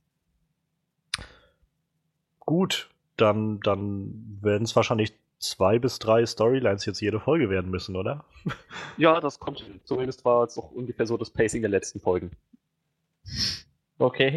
Also hattest du noch bisher auch jetzt mit der neuen Folge noch nicht das Gefühl von, äh, wir haben jetzt gerade so einen Filler-Status oder so erreicht? Nee. Also überhaupt, seit die zweite Staffelhälfte angefangen hat, hatte ich nicht das Gefühl, dass man überhaupt irgendeine Szene als Filler bezeichnen konnte. Das ist doch schon mal sehr schön. Und ich meine, allein dieser positive Ton, den du da angesprochen hast, jetzt mit vielen positiven Momenten, die so stattgefunden haben, scheinbar in der neuen Folge, ähm, das ist ja schon mal irgendwie eine schöne Sache, wo sich so viele beschwert haben, dass in der ersten Staffelhälfte so viel Depression einfach vorgeherrscht hat. Ja, das, das stimmt. Aber vielleicht war das auch genau das Ziel der Showrunner, dass man in der ersten Hälfte der Staffel einfach komplett niedergeschmettert wird, um dann in der zweiten Hälfte, wenn tatsächlich die Kriegsvorbereitungen anfangen, irgendwie mehr an Bord zu sein. Ja, dann, also ich bin als jemand, der es nicht schaut, schon immer gespannt, wie du uns so ein bisschen auf dem Laufenden hältst. Ähm, nächste Woche hören wir dann mal rein, wie es weitergegangen ist. Ich bin mal gespannt, ob es jetzt eigentlich noch durchläuft, die nächsten vier Wochen, oder ob da noch mal irgendwann so eine so ein, so ein Feiertag oder sowas läuft, weil meistens haben die in Amerika ja dann doch noch mal irgendwann so eine Unterbrechung von ein paar Wochen durch irgendwelche Feiertage, die dann so sonntags laufen oder so. Das wäre natürlich bitter. Schauen wir mal. Aber nächste Woche wieder geht's hier weiter mit dem Talking Head on Walking Dead. Oh ja. Damit ähm, sind wir jetzt bei meinem, bei meinem Lieblingsbereich für heute, glaube ich. Ähm, ich habe mich, also ich meine, ich freue mich immer auf unsere Podcasts, aber ich habe mich lange nicht darauf gefreut, über so über einen Film reden zu können. Also wir wollen jetzt in unsere Review von Logan gehen und äh, ja, ich bin für meinen Teil, wir werden mal gleich wieder anfangen damit, dass wir unsere Erwartungen an den Film ein bisschen auseinandernehmen und äh, schauen, was wir im Vorfeld so gedacht haben. Und ich kann mal für mich reden, also ich hatte es am Anfang schon mal gesagt, Logan ist für mich so der meist erwartetste Film bisher gewesen dieses Jahr, ähm, was mehrere Gründe hat. Ähm, zum einen sind da die wundervollen Trailer, die letztes Jahr rauskamen. Ähm, der erste Trailer ist meiner Meinung nach der beste Trailer, der letztes Jahr lief, generell für egal welchen Film ähm, mit der Johnny Cash Musik drunter hört. Der Film hat so einen, äh, der, dieser Trailer hat dem Film so einen so einen Push für mich gegeben, weil man gesehen hat, nicht, also das, was ich mir erhofft hatte im Vorfeld, was es zu sehen geben wird, das wird er mir wohl scheinbar auch geben. Also so, eine, so einen anderen Ton dahinter als das, was wir bisher gesehen haben bei den X-Men. Ähm, ich mochte X-Men Origins Wolverine nicht. ich glaube, den mochte mochten nicht so viele Leute. Ich habe den damals äh, auch nicht im Kino gesehen, sondern irgendwann bei einem Kumpel, der den auf DVD hatte. Ähm, warum man sich den auf DVD holt, weiß ich nicht, aber so ist es ich. Ähm, vielleicht kannst du uns da nachher noch einen Blick reingeben. ähm, ich habe The Wolverine dann nachher im, im, Kino gesehen, den zweiten Teil, wo er in Japan war. Ähm, ich finde den Film okay. Also ich fand jetzt das Ende halt so ein bisschen, naja, so typisch Hollywood-Blockbuster. Irgendwie muss da jetzt noch eine bombastische Schlacht hinterherkommen mit CGI-Geballer. Aber davon ab mochte ich den Film eigentlich. Ich finde, der Film kriegt ziemlich viel Hate, den er nicht unbedingt verdient hat. Es war jetzt kein guter Film in dem Sinne, aber ich fand ihn okay. So. Bei mir ist genau andersrum. Gerade dieses Setting fand ich irgendwie auch interessant mit dem, äh, mit dem Japan und so. Ähm, ich fand es schade, dass sie da den Grundstein nicht gelegt haben für Dakin wenn sie die Frau, seine Frau schon, also seine Comicfrau schon vor der Nase haben und ihn und die beiden ganz eng kuscheln. Warum macht man sowas dann nicht für die Zukunft, um sowas zu nutzen? Ich glaube, das Ding ist halt, äh, was wir bei Fox so oft haben. Sie wissen eigentlich gar nicht, wo sie hinwollen mit diesem ganzen Universum. Und ich meine, keine Ahnung, ich bin jetzt auch an einem Punkt angekommen, wo mir das auch irgendwie egal ist. So. Also da, da stört mich das eher bei Marvel-Filmen, wenn sie dann, also bei wirklich Disney-Marvel-Filmen, wenn da dann irgendwas in der Kontinuität nicht passt, dann, dann kratze ich mich dann doch am Kopf. Aber ich bin jetzt an einem Punkt, wo ich mir sage, ganz ehrlich, Fox wirft für jeden Film ihre Kontinuität wieder über den Haufen und macht wieder irgendwas so, dass man sich denkt, das kann doch aber eigentlich, also ich meine, in, in, in X-Men Origins Wolverine sehen wir am Schluss, wie ein CGI äh, Patrick Stewart, also äh, Professor Xavier auf ihn zugegangen kommt und sagt, ja, irgendwie komm mit mir und so mit, äh, ich kann dir helfen, bla bla. Und dann gleichzeitig sehen wir in First Class, dass er schon in den 60ern niedergeschossen wird und naja, da eigentlich das verlernt zu laufen. So. Und ist auch eigentlich, glaube ich, ziemlich egal. Ich habe halt irgendwie ab, mir abgewöhnt, mit Kontinuität zu arbeiten bei denen. Alles, was sie ja, glaube ich, bei, am Ende von Wolverine noch gemacht haben, also The Wolverine, war zu sagen, äh, wir brauchen diese After-Credit-Szene, die halt Days of the Future Past noch vorbereitet mit diesem, äh, wo er am, am, Flughafen ist und dann Charles und Eric dann auf ihn zukommen und sagen irgendwie, du musst uns helfen oder was, wie auch immer das war. Aber ja, also der Film hat auf jeden Fall, ich fand ihn okay, so, es war jetzt halt nichts herausragendes, aber war irgendwie okay und es war, ist immer schön irgendwie Hugh Jackman in der Rolle zu sehen. Und ich weiß, danach war ja schon dann viel das Gerücht so, naja, wird jetzt äh, Days of the Future Past sein letzter Film und dann kam danach halt die, äh, die Meldung von Hugh Jackman, dass er meinte, einen machen wir noch. Ähm, James Mangold und ich, der Regisseur vom ersten Film schon. Und von Kate und Leopold, wo er die beiden, also wo er, äh, wo der Regisseur auch schon Hugh Jackman in der Hauptrolle hatte, zusammen mit Mac Ryan.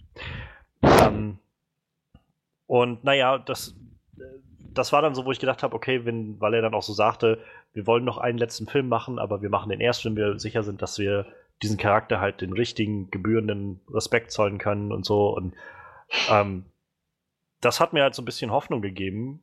Und dann kamen nachher so die Nachrichten, das Ganze wird ein R-Rating bekommen, gerade nachdem Deadpool dann draußen war ähm, und so erfolgreich war.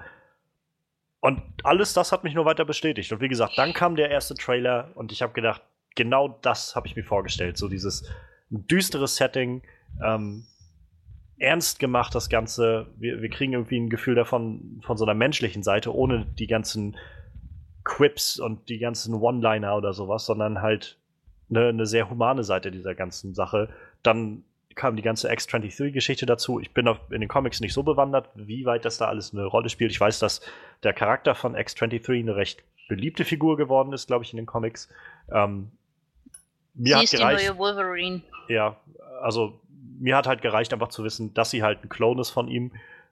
Und naja, das war irgendwie alles, was ich wissen musste. Und ähm, naja, dann dieses, diese Darstellung, die wir in den Trailern gesehen haben, war schon sehr schön. Gerade im zweiten Trailer sieht man auch mehr von ihr. Und insofern, das hat alles nur meine Erwartungen immer noch weiter ins hochgetrieben und hochgetrieben. Und also ich, wie gesagt, als wir jetzt dieses Jahr gestartet sind, war das mein meist erwartetster Film dieses Jahr. Und das waren so dementsprechend sehr, sehr hohe Erwartungen, mit denen ich ins Kino gegangen bin. Ähm, ja, Manuel, du hast gerade schon so, so angefangen, äh, einzuwerfen über X-Men Origins Wolverine und The Wolverine so. Wie waren denn deine Erwartungen an den Film?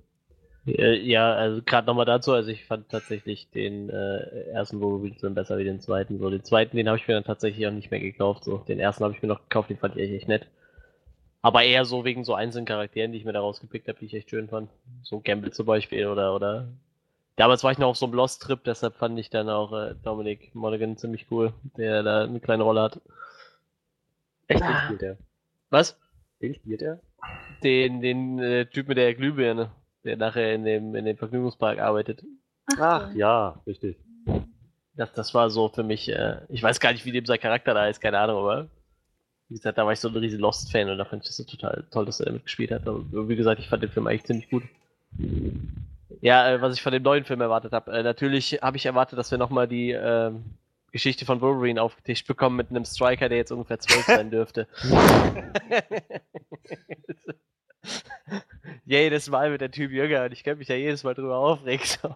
Aber das war ja schon, dass äh, Kontinuität ist bei Fo- Fox nicht gefragt, oder wie war das? Striker wird einfach immer jünger. Ähm, ja, also bei mir war es tatsächlich nicht der meist erwartete Film, das war tatsächlich John Wick so. Der ist jetzt auch durch. Dann aber direkt danach kam dann, glaube ich, auch Logan bei mir. Äh, ja, ich meine, die Trailer, die wurden ja echt, jeder Trailer wurde ja immer so einen Ticken besser. So beim ersten Trailer war ich mir dann halt nicht so sicher. Und vor allem erst, das, das allererste, was Hugh Jackman der gesagt hatte, da kam ja einmal so ein Einblender, wo Old Man Logan stand halt, ne? Ich glaube, das war auf irgendeiner Comic-Con vor ein paar Jahren schon. Und er meinte so, ja, macht damit, was ihr wollt, so, und ist er gegangen, so. Und dann Nee, das halt, war, das war, äh, er war halt, glaube ich, letztes Jahr da, ähm, äh, bei so einem großen Marvel, äh, Fox Marvel, ähm, also von den ganzen X-Men, so dieses Panel, wo sie auch X-Men Apocalypse vorgestellt haben und so. Und äh, dann kam er halt drauf auf die Bühne als erstes und hat halt alle angekündigt. Und dann hat er halt so gesagt, von wegen seit 16 Jahren spiele ich den. Und dann hat er so ein Bild von sich an die Wand geworfen, wo er halt noch drauf war, wo er angefangen hat, die Rolle zu spielen. Halt Ja. vor 16 Jahren und meinte halt, ja, ne, so sah ich damals aus. Und jetzt schaut mich jetzt an. Old Man Logan. Macht, macht mit damit, was ihr wollt, so meint er dann. Ja, ja, oder sowas halt, ne? Auf jeden Fall fiel halt Old Man Logan und äh, ja, ich habe den Comic gelesen und äh, Old Man Logan fand ich schon ziemlich geil so und äh, da hatte ich natürlich äh, schon Erwartungen so.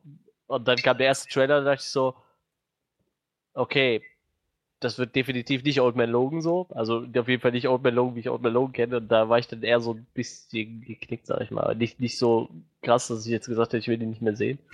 Aber ich sag mal, schon, äh, erst hatte ich mal ganz andere Erwartungen so da dran, aber dann. Das Lustige ist ja, so, so Trailer für Trailer, hatte ich dann so immer mehr so dieses Feeling dafür, dass es dann irgendwie doch so eine Hommage an Old Man Logan wird, aber mit einer komplett anderen Prämisse und ich meine, Man Logan konnten sie eh nicht so umsetzen, wie sie es wahrscheinlich hätten machen müssen, um dem Comic zu huldigen, so, aber ich sag mal, mit jedem Trailer wurde es dann irgendwie geiler und der Hype wurde halt immer größer, so für mich, ne? Jeder Trailer war dann irgendwie ein bisschen abgefahrener, so und als ich dann so ein bisschen dieses Roadtrip-Feeling gekriegt habe, so, da habe ich mich dann auch wieder voll an, an Old Man Logan erinnert gefühlt, so. Und dann war ich dann doch schon sehr gehypt auf den Film. Ja, das, das äh, möchte ich dazu sagen. Dankeschön, Dankeschön. St Statement abgegeben. ähm, wie sieht das bei dir aus, Misha? Wie waren denn deine Erwartungen an den Film? Och, ich bin da eigentlich äh, recht neutral rangegangen. Ich habe mich natürlich gefreut, dass es einen neuen Wolverine-Film gibt. Ich habe sowohl Origins als auch Weg des Kriegers als auch Days of Future Past gesehen. Ich fand sie jetzt alle nicht so äh, brüllend schlecht oder was auch immer. Ich fand, jeder Film hatte so ein bisschen Schönes, aber ich sehe auch einfach gern Hugh Jackman als Wolverine. Deswegen war das so ein bisschen, oh cool, neuer Film. Aha, jetzt mehr so die Old Man Logan Schiene offensichtlich. Ich habe zwar den Comic selber nicht gelesen, weiß aber, worum es geht. Und da dachte ich mir, ach cool, Laura ist auch mit dabei. Na, da bin ich ja da mal gespannt, wie viel sie auch von den X23 Comics umgesetzt haben. Äh, da war dann schon das erste Dings, oh, sie ist ja ganz schön klein. Äh, wie alt ist sie? Zwölf? Neun oder so? Äh, Ich glaube, ich Zehn? glaube fast zehn. Zehn? Irgend, ja, das, das ist, also äh, ich bin eh schlecht mit Alterseinschätzung, aber halt nicht so die, keine Ahnung, 16, 17, die sie ja ist, als sie äh, wirklich vorkam. Aber dachte mir, sieht ja eigentlich recht cool aus. Da war das so ein bisschen bittersüß mit sowohl Hugh Jackman als auch ähm, Professor X hören dann beide nach diesem Film auf und da habe ich mir gedacht, na gut, Äh, guckst du ihn dir an, wird auf jeden Fall wieder eine schöne Sache, wird wahrscheinlich ganz schön traurig so mit der Musik, die dann auch in den Trailer lief und so weiter. Aber es ist nicht der meisterwartetste Film bei mir, das ist bei mir der zweite Teil von Kingsman. Der war bei mir auch auf der Liste. Der kommt in diesem Oktober, Ja, ja. glaube ich. Endlich. Ich meine, der kommt sogar schon früher, aber ja. Ah, er, er erscheint. Das ist, das ist das Wichtigste dran und ja. Also ich bin also mit gewisser Vorfreude in den Film gegangen, war jetzt nicht mega krass gehypt, äh, noch sonst auch immer, aber ich habe mich schon drauf gefreut und äh, auch, war auch gespannt, wie sie es denn umsetzen. Freddy, du stehst noch aus. Tja, also ich bin ja immer für düstere R-rated Action zu haben von Superhelden, ich an mehreren Gelegenheiten schon angemerkt habe. Und ja, dementsprechend auch mein Hype ist dann immer weiter gewachsen, als ich gehört habe. Es kommt noch ein Wolverine-Film, dachte ich am Anfang so, gut, sehr gut. Da kriegt Hugh Jackman nochmal die Chance zu zeigen, was er kann. Da kriegen die Filmmacher, da kriegt Fox nochmal die Chance zu zeigen, dass sie auch einen guten Wolverine-Film auf die Beine kriegen, also einen richtig guten. Und dann kam raus, dass er ein R-Rating bekommt. Und dann dachte ich so, das geht, das geht genau in die richtige Richtung. Vor allem, äh, weil ich nicht diesen Eindruck hatte von, ja, die hat jetzt ein R-Rating gekriegt, weil Deadpool das auch hatte und erfolgreich war, sondern weil es sich wirklich anbietet bei Logan. Ja. Da kamen die ersten Trailer, die haben genau danach ausgesehen, wo- worauf ich gehofft hatte. Und ja, ich, ich hatte viel, ähm, ja, ich ich hatte, ich hatte erwartet, dass der Film einen wahnsinnig starken Fokus auf Action hatte. Ähm, und ja, dass das halt auch ordentlich Zeit ist für Logan speziell als Charakter und für Professor X, weil halt die beiden damit ihr, ihr Abschied, ihren Abschied markieren. Ich hatte aber nicht irgendwie mit einer richtig tiefen, bewegenden Story gerechnet. Ich hatte wirklich damit gerechnet, dass es 90% coole Action und die restlichen 10% sind einfach nur so Charakterstudien von Logan und Professor X. Das waren meine Erwartungen. Aber in jedem Fall habe ich einen extrem guten Film erwartet. Naja, dann lass uns doch mal schauen, was wir denn Gutes bekommen haben in dem Film. Was hat uns denn gut gefallen? Kann jeder jetzt immer sich zu Wort melden, wie ihm das gerne gefällt. Nichts.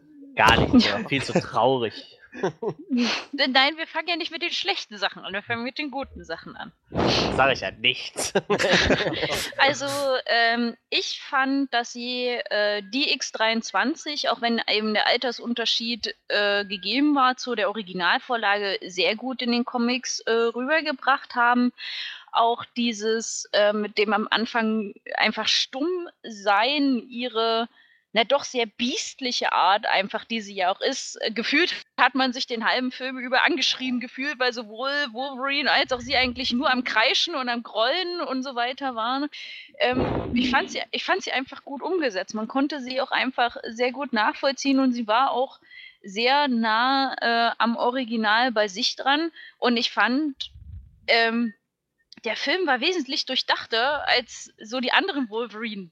Filme, Oh ja. was ihn so auf jeden Fall zum Besten der Reihe auch äh, soweit für mich macht. Und wenn es eben dann doch nicht Old Man Logan ist, haben sie es trotzdem geschafft, eine in sich stimmige Geschichte zu schaffen, ähm, die trotzdem halt interessant bleibt. Und ja, so diese Beziehung Logan und Charles, auf der einen Seite so traurig, auf der anderen Seite irgendwie so schön. Also die, die haben sie wirklich sehr, sehr gut dargestellt. Allgemein halt so diese, diese kaputte Stimmung, weil, äh, weil Logan ist kaputt und so extrem krank und, und bei Charles ist es ja mit seiner Demenz, Alzheimer? Eins naja, sowas was- Dementes was, glaube ich. und wo er ja eigentlich auch schon so fast am Ende ist und die beiden einfach für die Kleine nochmal alles geben und auch so miteinander. Das hatte ja schon irgendwie schon nicht, ja sowieso nicht nur Freunde, sondern auch Familienklang. Das machte es dann irgendwie umso trauriger zum Schluss. ähm, aber trotz, dass die beiden dann doch gerade als Logan so kaputt war, fand ich, kam die Action überhaupt nicht zu kurz. Die Kämpfe waren schön umgesetzt, die Adamantium-Krallen sind äh, gut zum Einsatz gekommen. Mhm. Ähm, das hatte so ein bisschen Simpsons-Feeling. Kralle rein, Gedärme raus, Kralle rein, Gedärme raus.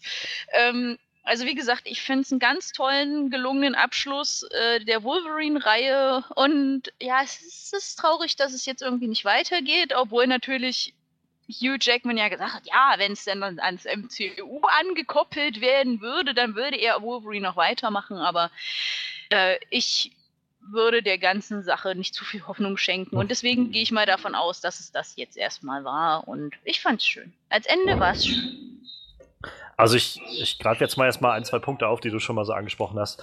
Ähm, zum einen irgendwie so ein krasser Respekt an die Daphne Keen, die Schauspielerin, die halt oh, ja. Laura gespielt hat. Also nicht nur als, als, ich weiß nicht, wie alt die Schauspielerin jetzt ist, irgendwie 10, 11 ja, ich oder glaub, sowas. 12 ist sie, ne? Ich meine, die wäre 12. Viel älter kann sie halt auch nicht sein. Ja. Aber hi, also als, als Schauspielerin von dem Alter, als Kinderschauspielerin halt. Ja, auch, genau. Sowas so eine Leistung erstmal generell darzustellen, ist schon, weiß ich nicht, finde ich schon so beeindruckend. Also sowas abliefern zu können. Ähm, und dazu kommt dann nicht nur generell so eine Leistung drauf zu haben, auch noch gegen Schauspieler wie Patrick Stewart und gegen Hugh Jackman. Also wenn man zusammen mit denen in einer Szene ist, dann nicht irgendwie unter den Tisch gespielt zu werden und das Gefühl zu haben von, okay, das ist jetzt alles nur gerade äh, Hugh Jackman-Szenen oder so, sondern die hat mit ihren naja, noch nicht mal 12, 13 Jahren oder so es halt geschafft, denen das Wasser zu reichen, finde ich, bei dem. Und das ist, und dann, wie du schon sagtest, äh, Misha, irgendwie mit diesem, dass sie die erste Hälfte des Films einfach mal stumm ist. Nur über Gesichtsausdrücke, über, über Gesten, über Mimik und so, einfach das rüberzubringen, das ist, ich finde, das ist Wahnsinn. Also, so ein riesiger Respekt an diese Schauspielerin. Und ich also glaub, die wird, sie wird ja sehr hoch gelobt und sehr gerne verglichen mit, ähm, weißt du, Miley Bobby Billy, Brown. Billy Bobby Brown, ja. Ja, mit Hab ihr ich halt auch so gedacht. Ja, ja, es kommt. Das Lustige ist, ich finde, die sehen sich auch ein bisschen ähnlich. Ich weiß nicht warum. Also, Kleines Mördermädchen. Das, ja. das, das, sind Sachen, die wir brauchen heutzutage. Nee, ich, ich, ich finde also die, die zwei, die, äh, das ist, ich, ich denke, das nimmt sich auch nicht viel. Also die sind beide echt, äh, also ich würde mal sagen, so in die Richtung wird es wohl bei der auch gehen irgendwie. Ich bin halt echt gespannt, ob das jetzt dieses Jahr halt auch so ein, so wie letztes Jahr unglaublich viele Cosplays und so dann kamen von, äh, von, von Eleven, ob es jetzt dieses Jahr, also von Stranger Things, ob es jetzt dieses Jahr auch so einen Boom geben wird mit diesem Charakter von Laura, also X23, einfach nach dem, was dieses kleine Mädchen da gemacht hat. Das ist so ein Hammer. Kann ich tatsächlich nicht einschätzen. Also äh, ich, ich auch, keine Ahnung. In meinem Freundeskreis haben viele Logan gesehen und haben eigentlich haben alle sich fast nur positiv über diesen Film auch geäußert, aber ich habe jetzt noch auf keine Cosplay-Planung eine X23 gesehen. Ich glaube, dafür ist sie einfach zu klein, zu jung. Ich meine, jede halbwegs erwachsene Frau hat ja einfach zu viel Oberweite für sie und so weiter. Klar, gut, Stranger Things hat es natürlich vorgemacht, aber ich glaube, dazu ist jetzt erstmal in den Planungen der Hype von, ähm, was kam jetzt? Ultron, die zweite Staffel und fantastische Tierwesen und wo sie zu finden sind und sowas einfach noch zu groß, so dieses Nachhallen, als das jetzt so ein. Naja, sie, sie hat, was hat sie denn an? Ein T-Shirt, eine Hose und eine Jacke. Wenn du jetzt gerade nicht die, die Krallen halt draußen hast, erkennt dich, glaube ich, auch keiner, was du sein sollst. Ich glaube, also ja, sicher. Ähm, aber ich denke dann auch so, der Film ist jetzt irgendwie fünf Tage draußen. Geben wir dem mal noch zwei, drei Wochen. Und es muss ja jetzt nicht nur auf Cosplays hinauslaufen. Ich meine, so generell, ich könnte mir gut vorstellen, dass es einen Haufen Memes geben wird, damit Leute, die äh, Fanart zeichnen darüber und so. Ich glaube, dieser Charakter kann ziemlich viel Anklang finden. Das war eigentlich alles, was ich so, so dachte. Ich glaube, der Charakter ja, ist dazu gegeben, viel Anklang zu finden bei, bei dem Publikum. Du fragtest ja nur nach Cosplay. Ja, Deswegen das war nur so der erste ich Gedanke. Da mal ist auch total. Klingt aber klar, Memes und so weiter ja. bieten sich da auf jeden Fall dafür an. Also ich meine, generell ist das so eine Sache mit so Kindersachen. Ich glaube, das ist echt schwierig, das irgendwie cool darzustellen. Wollte ich da mal irgendwo auf der Animatic, glaube ich, äh, gab es so einen kleinen Jungen, der, der den kleinen Conan Edogawa aus ja, ja, halt ja, gemacht hat. Der war so süß und so, so, das war so richtig passend irgendwie. naja. Ich muss aber auch sagen, der, der ganze Film, der fällt halt irgendwie bei den Comic-Verfilmungen, finde ich, so ein bisschen raus. Also der wirkt halt auch nicht wie eine Comic-Verfilmung. So. Ich finde, deshalb ist der ganze Film halt auch nicht so für Cosplayer interessant, habe ich so das Gefühl. Weißt du, so irgendwie. Ich meine, klar, Dead, man könnte jetzt sagen, Deadpool war auch ein R-Rated-Film, so, aber Deadpool ist ja doch schon irgendwie dann doch deutlich mehr Comic-lastiger als Logan halt, ne? Ich meine, den können sich mit Sicherheit auch Leute angucken, die mit Comic-Verfilmungen nichts zu tun haben. Und wie gesagt, ich weiß nicht, ob das so interessant für Cosplayer ist irgendwie. Ich finde die ganzen Kostüme jetzt auch nicht so prägnant, dass man jetzt sagen müsste, so, okay, das ist ein cooles Cosplay oder so, ne? Es ist, ist halt sehr erdig alles irgendwie, ne? Der ganze Ja. Film. Ja, aber also ich meine, das, die Kostüme sind halt nicht so, das stimmt schon, die sind halt sehr, sehr schlicht so gemacht, ne? Ähm, aber darüber hinaus finde ich zum Beispiel, das Make-up war unglaublich in dem Film. Hm. Also, wie sie verschiedene Narben und so dieses ganze äh, Patrick Stewarts Gesicht. Und Ja. wie, wie, wie sie das geschafft haben. Der, sieht, der sah ja, also ich meine, Patrick Stewart ist ja jetzt auch schon ein bisschen älter, aber der sah da ja wirklich aus wie Mitte 90 oder so. Ja, stimmt. Und das zu schaffen ist, also Wahnsinn irgendwie. Und, ähm, und ich finde das auch sehr, was du gerade gesagt hast, äh, Manuel, sehr guter Einwand mit dem, das Ganze fühlt sich eigentlich nicht an wie so ein Comicbuchfilm. Ja. Ähm, und genau das finde ich irgendwie gut. Also, ich, ich glaube, das ist so eine Sache, da könnte man jetzt wahrscheinlich drüber streiten, aber ich glaube, das ist eine Sache, warum zum Beispiel auch Deadpool letztes Jahr so gut angekommen ist, weil es mal nicht das war, was man erwartet hat. Und ich glaube, das ist halt auch ein Grund, warum zum Beispiel X-Men Apocalypse letztes Jahr nicht so gut ankam, wie Fox sich das gewünscht hat, weil halt vieles sehr nach so Paint by Numbers war in dem Film. Also du hast halt irgendwie zum Schluss deine große CGI-Schlacht gehabt, irgendwie Hauptsache Mutanten gegen Mutanten irgendwie setzen und äh, Actionsequenzen an Actionsequenzen setzen so und äh, es, es wirkt man, ich glaube, nach den ganzen Jahren, die wir jetzt irgendwie so haben mit diesem neuen Boom an Comicbuchfilmen,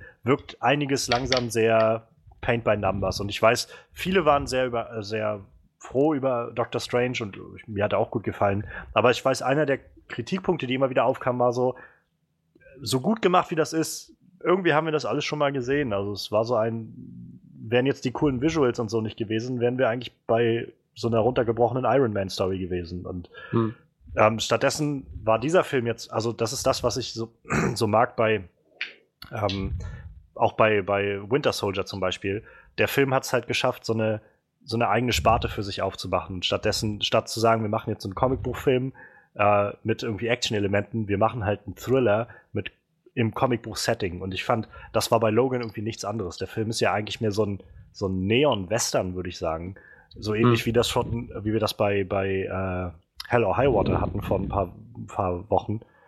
Und also ich finde, ich finde, der Film funktioniert einfach so schön, weil das, weil man merkt, sie haben sich nicht an die Comics gekettet. Sie haben nicht gesagt, wir müssen irgendwie gucken, dass wir unbedingt das und das und das da reinquetschen, was irgendwie von den Comics herkommt und die Comics sind unsere eigene einzige Vorlage, sondern dieser Charakter von Logan, der da entstanden ist in den letzten 17 Jahren durch Hugh Jackman, das ist der Charakter, dem wir irgendwie dienlich sein wollen. Und das Ganze setzen wir um. Und da passt am besten einfach, wenn wir dieses Genre des, wenn man das mal so nennen kann, das Genre des Comicbuchfilms einfach ausdehnen, an die Grenzen des Ganzen gehen oder halt das, das verlassen und stattdessen einfach nur Elemente daraus übernehmen, wie halt in diesem Western-Film, in diesem Western-Setting, was wir da auch irgendwie hatten und auch von den Thematiken her, die da so drin waren. Ähm, was, äh, was ich noch sagen will, kurz, also generell, wo wir jetzt gerade schon bei der Daphne Keen waren, ich fand das Schauspiel generell irgendwie von vorne bis hinten ziemlich Ja. genial. Also Hugh Jackman hat irgendwie, glaube ich, die beste Performance als Wolverine abgegeben, die er bisher hatte. Ja. Gerade auch, weil es nicht darum ging zu sagen, also nicht ständig irgendwelche Sprüche reinzugeben und, und irgendwie, sondern so tief reinzugehen in diese, diesen Charakter. Ähm, Stephen Merchant, ich habe schon vor dem Podcast, hatten wir kurz drüber geredet, gesagt, ich finde Stephen Merchant als, äh, als Caliban, auch wenn er nur kurz dabei war, ich fand Caliban tatsächlich in X-Men Apocalypse ein bisschen lächerlich, wie er da dargestellt war. Ich fand ihn in diesem Film so, in den kurzen, wenigen Szenen so ergreifend irgendwie, so, Ja.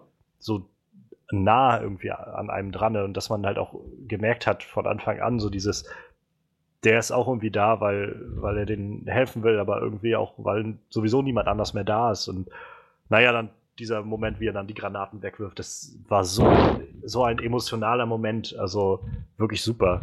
Ähm, auch Boyd Holbrook, der den, der den Bösen gespielt hat, den äh, Pierce, glaube ich, hieß er, äh, mit seiner Metallhand da. Hm. Ja. Ich finde, der hat so einen der hat das so lässig rübergebracht, dieses Südstaat, also wir haben den Film auf Englisch geguckt, der hat so mit so einem wunderschönen Südstaatler-Akzent gesprochen und so dieses so ein bisschen abfällige und immer so noch ein Schmunzeln an der Seite so runtergelassen und das hat er so super, finde ich, rübergebracht. Das, also das hat mich total überzeugt, aber das Beste und und ich meine, es ist vielleicht auch noch ein bisschen früh, vielleicht, weil das Jahr auch gerade erst losgeht und man muss erst sehen, was kommt, aber ich finde, das war Pat, eine der besten Performances, die Patrick Stewart, die ich von Patrick Stewart gesehen habe bisher. Ähm, und ich für meinen Teil würde mich nicht wundern, wenn der nächstes Jahr als bester Supporting Actor nominiert ist bei den Oscars. Wer weiß, was jetzt noch kommt dieses Jahr. Keine Ahnung, wir sind noch früh dabei und die Oscar-Saison ist sowieso erst Ende dann dieses Jahres, aber nach dem, nach der Performance, wenn die sich da noch dran erinnern, am Anfang nächsten Jahres, sehe ich eine gute Chance, dass der nominiert sein könnte. Ja, wird auch langsam mal Zeit, ne? Ich glaube, der hat keinen Oscar und der ist ja mittlerweile auch, geht ja auf die 80 zu, ne? Darf man nicht vergessen. Stewart hat noch keinen Oscar. Ich glaube nicht, nein.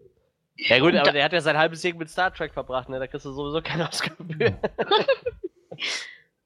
Darf ich noch mal kurz reinspringen? Du Caliban war immer. In äh, Apocalypse dabei? Ja, ja, das ja, war ja. der mit dem, äh, mit dem, hier, wie heißt die, Psylocke die ganze Zeit zu Anfang Ja. rumhängen.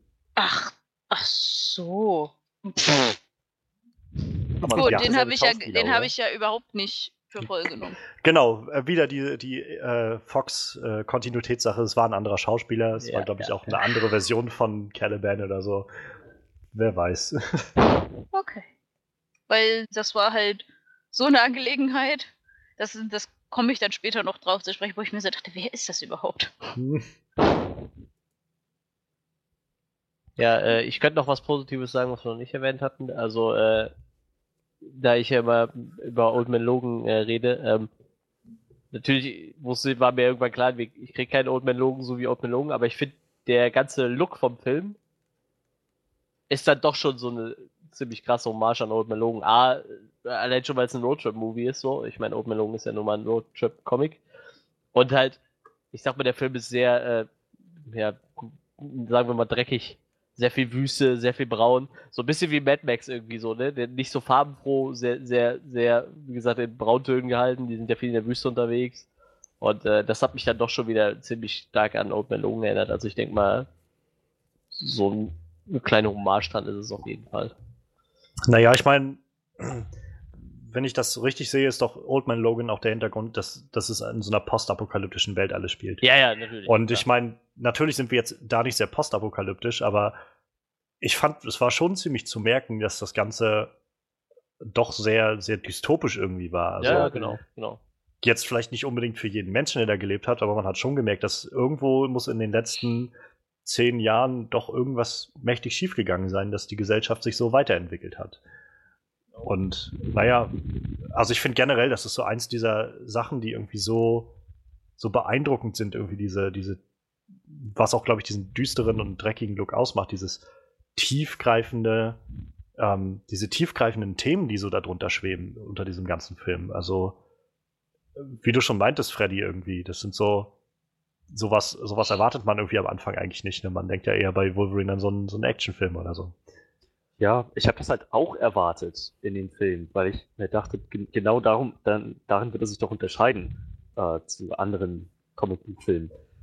Aber ich hatte echt nicht diesen Grad an Tiefe erwartet. Das ist vielleicht auch eine gute Sache, die ich, die ich anmerken kann, die noch, die noch nicht so direkt ausgesprochen wurde. Ich fand halt, dass gerade diese, diese ganze düstere, ähm, bedrückende Atmosphäre wirklich wirklich viel stärker rübergekommen ist, als ich das gedacht hatte. Und das hat mich positiv überrascht. Ich meine, das hat, das hat angefangen halt genau bei solchen Details in der Umwelt, wie runtergekommen alles aussieht, dann wie Menschen sich verhalten, wie sie einfach mal so auf offener Straße eine Limousine auseinandernehmen. Ähm, und dann, ja, das ging halt weiter über das, über, über Logan selbst, über Caliban, natürlich über den demenzkranken äh, Xavier. So jedes dieser kleinen Elemente hat irgendwie echt dazu beigetragen, dass ich ein Gefühl hatte von, ja, von Beklemmtheit. So, genau das sollte dieser Film wahrscheinlich auch vermitteln. Das hat er echt gut gemacht. Also ich meine, gerade diese, überhaupt dieser Ansatz mit der Xavier-Storyline, das ist so, das ist, finde ich, so dieser, dieser krasse, krasse emotionale Aspekt, der irgendwie in diesem Film reinspielt. dass man, dass man irgendwie sagt, der Mann mit dem, weiß ich nicht, stärksten Kopf, irgendwie dem, dem stärksten Verstand, den man sich nur vorstellen kann, mhm. verliert jetzt einfach seinen Verstand so. Und allein diese Herangehensweise fand ich so, so bedrückend irgendwie. Und was dann da nachher noch alles mit reingebracht wurde, also sowohl irgendwie von, von Charles selbst, so dieses, dass er so diese Momente hatte, wo, wo er dann, naja, irgendwie sich darüber bewusst war, dass er die Kontrolle immer wieder verliert und, äh, und das, wie ihm das selbst schon zusetzt. Ähm, aber auch irgendwie dieser, dieser Gedanke, ich fand, das war so, eine, so ein Moment, ähm, also eine der besten Szenen irgendwie in dem, oder emotionalsten Szenen auch mit, finde ich. Ähm, nach, als sie dann in diesem, diesem Farmerhaus waren und sich da mhm. unterhalten haben mit den Farmern zusammen. Erstmal generell so ein, so ein wunderschönen, ich sag mal in Anführungszeichen, perfekter Moment in so einem düsteren Film, wie sie dann alle saßen, zusammen gelacht haben für einen Moment und irgendwie so Geschichten erzählt haben, einfach, wo man gemerkt hat, so dieses, es gibt halt diese, diese Welt von damals nicht mehr und das wissen die auch alle, aber sie, sie fühlen sich halt dadurch verbunden, so wie er dann sagt, und wie, ich hab, er hat früher selbst eine Schule gehabt, also ne, Vorsicht, und er war einer meiner Schüler und ich bin, ja, ich bin mehr als einmal rausgeworfen worden oder sowas und, und all das und dann nachher danach halt, wie dann Charles oben lag und einfach meinte irgendwie, das ist so, das ist Leben da unten. Das ist es irgendwie, was Leben ausmacht, zusammen zu sein mit anderen Menschen, sich zu lieben und, und das ist das hast du auch irgendwie verdient so. Und er dann aber gleichzeitig diesen Moment hat von, dass ich habe das nicht verdient. Und wo dann nachher halt mehr drüber rauskam, was für eine Verantwortung da irgendwie mit drunter schwebt, was, was Charles für eine Verantwortung empfindet für das Ganze, was er gemacht hat. Und ähm, also ich, ich, ja, der Moment, wo er dann stirbt, das war so herzzerreißend, fand ich. Also nicht nur dieser Moment, wo er dann halt das so als eingestanden hat, zu sagen, wie ja, ich, ich habe sowas halt nicht verdient und das ist halt alles irgendwie, ich bin halt einfach irgendwie ein Monster, was das angeht irgendwie. Also ich habe jetzt aus dem Film halt durch das Englische auch nicht, war mir nicht so ganz sicher. Ich habe dann online noch mal ein bisschen gelesen und also man kann wohl davon ausgehen, dass er derjenige war, der die X-Men im Prinzip ausgeschalten hat ähm, oder umgebracht hat. Und naja, dass dann halt der letzte Moment war, dass er quasi Logan sieht, wie der ihm die Clown in die Brust rammt und das war auch nochmal so ein Moment, wo man auf Patrick Stewarts Gesicht, finde ich, gesehen hat, dieser, dieser Terror irgendwie und diese, auch dieser Moment von, von Verrat, so, der dann so mitschwang. Und ich weiß nicht, das war einfach so emotional gemacht, so dieses Ganze, was mit Patrick Stewart, also mit Xavier's Story da umher schwamm. Wahnsinn. Du hattest auch echt mit deiner Prognose recht, als du damals im Trailer gesagt hast, dieser eine Moment, wo sie alle am Tisch sitzen, zusammen essen und lachen, das wirkt so idyllisch. Und du meintest damals, äh, diese Idylle wird wahrscheinlich nicht lange bleiben. Es wird wahrscheinlich einfach alles vernichtet werden. Ja. Und ich wollte das irgendwie nicht glauben. Ich dachte, ach, so schlimm wird es doch nicht werden. Ich habe gehofft, dass es nicht so schlimm wird, aber. Aber das hat man doch geahnt, schon als die Farmer zu denen meinten, Mensch, wollt ihr nicht mit uns essen? Oh, oh. Ja, das ist, das ist halt genau das, wo ich dann bis zum Schluss noch gehofft hatte, nein, das, diese Nacht kann einfach, dieser Abend kann weiterhin so schön bleiben und morgen fahren sie einfach weiter. Und Ende. so, so, so hätte es auch weitergehen können, aber es war echt, es war so schlimm. Ich fand wenig, wenigstens, also es war halt sehr ergreifend äh, zu sehen, wie die letzten Worte, die äh, Xavier zu dem, zu Logan, dem tatsächlichen Logan sagt, sind irgendwie so, das, das da unten ist Leben, das darfst du nicht vergessen. So, das ist okay als letzte Worte, aber ich hätte es auch echt schön gefunden, wenn Logan noch diese letzte, diesen letzten Monolog von Xavier mitgehört hätte. Oder wenn er das, wenn er es einfach wirklich gewesen wäre, zu dem er das gesagt hat. Ähm, denn so war das jetzt, ja, die letzten Worte von Xavier irgendwie verschwendet an diese Kopie, an dieses seelenlose Monstrum.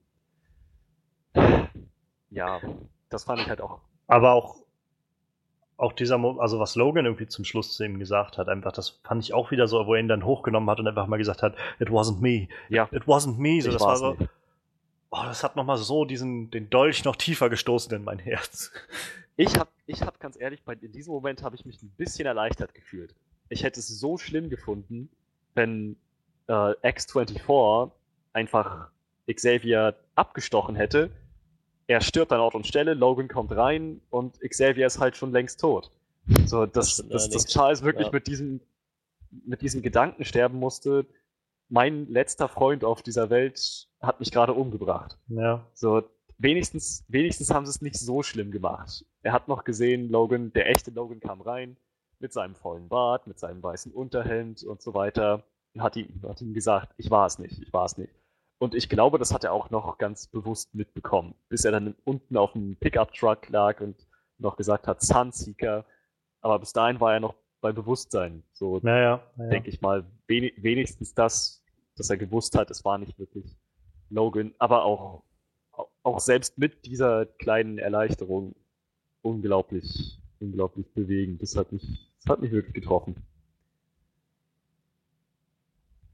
Und das war nur einer der vielen Momente in diesem Film. Das war nur einer der vielen Ja, ja. Momente, ja. Oh Gott. Also ich habe hier noch eine ganze Liste voll mit Sachen. Habt ihr denn erstmal noch was? Hm, lass mich kurz drüber nachdenken. Ich habe meine guten Sachen schon aufgebraucht. Also ansonsten werfe ich immer noch mal ein bisschen was rein. Vielleicht stößt das ja noch was an. Also zum anderen, äh, wir hatten es jetzt schon mal, glaube ich, irgendwo so am Rande mal angesprochen. Die Action ist halt echt Hammer in dem Film. Ja. Also und also ich meine, ich habe mir schon gedacht, irgendwie, dass das mit dem R-Rated ziemlich heftig wird. Aber ich habe halt mir keine konkreten Vorstellungen irgendwie gemacht. Das war so, wir saßen halt in dem Film und der Film beginnt ja dann, also R-Rating sowohl mit dem mit dem ganzen äh, Swear Words, die ganzen Fluchworte, die dann so rauskommen. Also ich meine, das erste Wort, was im, im Film fällt, ist Fuck. Wie, wie äh, Logan dann aufwacht in seiner Limo.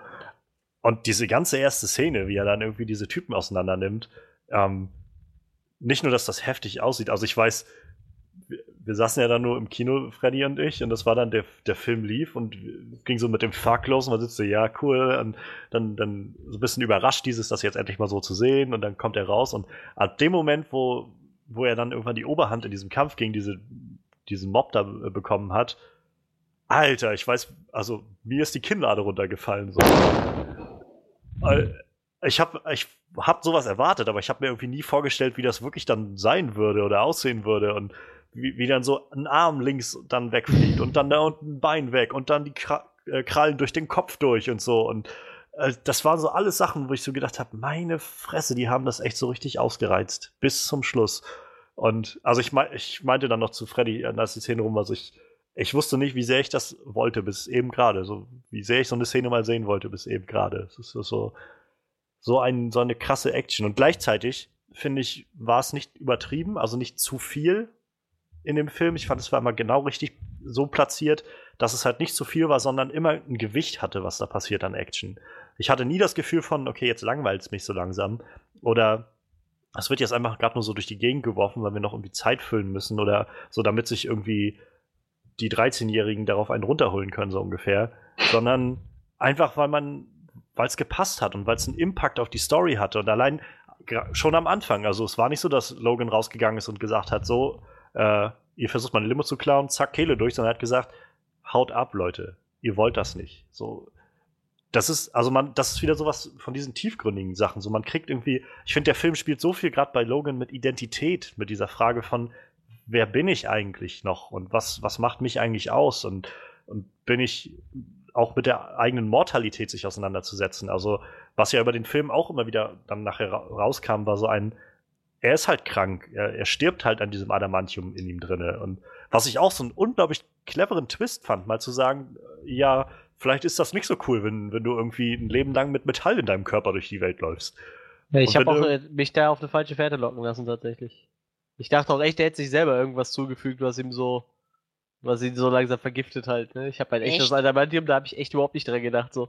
Erst als der Arzt dann sagt, die ID, die ist was drin, und er sagte so, ja, äh, ich weiß. So, und, also ich hab's dann geht- nachher auch erst verstanden. So. Ich dachte halt am Anfang noch, als Caliban ist ja, glaube ich, das gleich das erste Mal, wenn er da in den äh, in ihren Trailerpark da reinkommt oder was das ist und er dann meinte, Caliban zu ihm meinte, "Oh, es ist etwas in dir, was dich tötet oder was dich kaputt macht oder irgendwie was dich vergiftet. Ja. Und da dachte ich halt, er redet irgendwie so von, von irgendwie sowas wie so die, der Selbsthass oder irgend sowas. Aber das nahm dann halt doch immer weitere Formen an nachher, sodass man nachher also schon irgendwie mitbekommen hat, okay, es geht darum, dass, naja, seine, ich weiß jetzt nicht, ob das der Grund ist, dass seine Regenerationskräfte weniger werden oder einfach sein Alter so langsam äh, Ja. da, Sowohl dazu als führt. auch. Ja. Aber sobald halt nicht mehr so gut regeneriert wird, fängt das an, ihn wirklich dann zu vergiften. Und man hat ja mitbekommen, wie oft er dann am Husten war oder halt außer Puste war oder sowas. Und ich fand das so, so dieser Gedanke, das war das, was, finde ich, bei The Wolverine nicht so toll reinkam. Da haben sie ja versucht, so dieses reinzubinden mit, naja, jetzt ist er auf einmal verwund, äh, verwundbar und jetzt muss er sich damit auseinandersetzen und so. Das haben sie in diesem Film wirklich auf den Punkt gebracht. So dieses, Ja. zu hinterfragen, wer, was kann ich eigentlich noch, wer bin ich noch, was ist meine Aufgabe in diesem Ganzen mit, mit meinen Fähigkeiten, auch als jemand, der früher mitgeholfen hat, die Welt zu retten. Ähm, auch so eine sehr schöne Sache, finde ich. Ich rede schon wieder viel zu viel. also unterbrecht mich immer gerne, wenn, wenn euch noch was einfällt. ähm, auch, dass sie die X-Men-Comics, wie sie die da eingebunden haben, fand ich so Ja, super nett, ja. gelöst nett.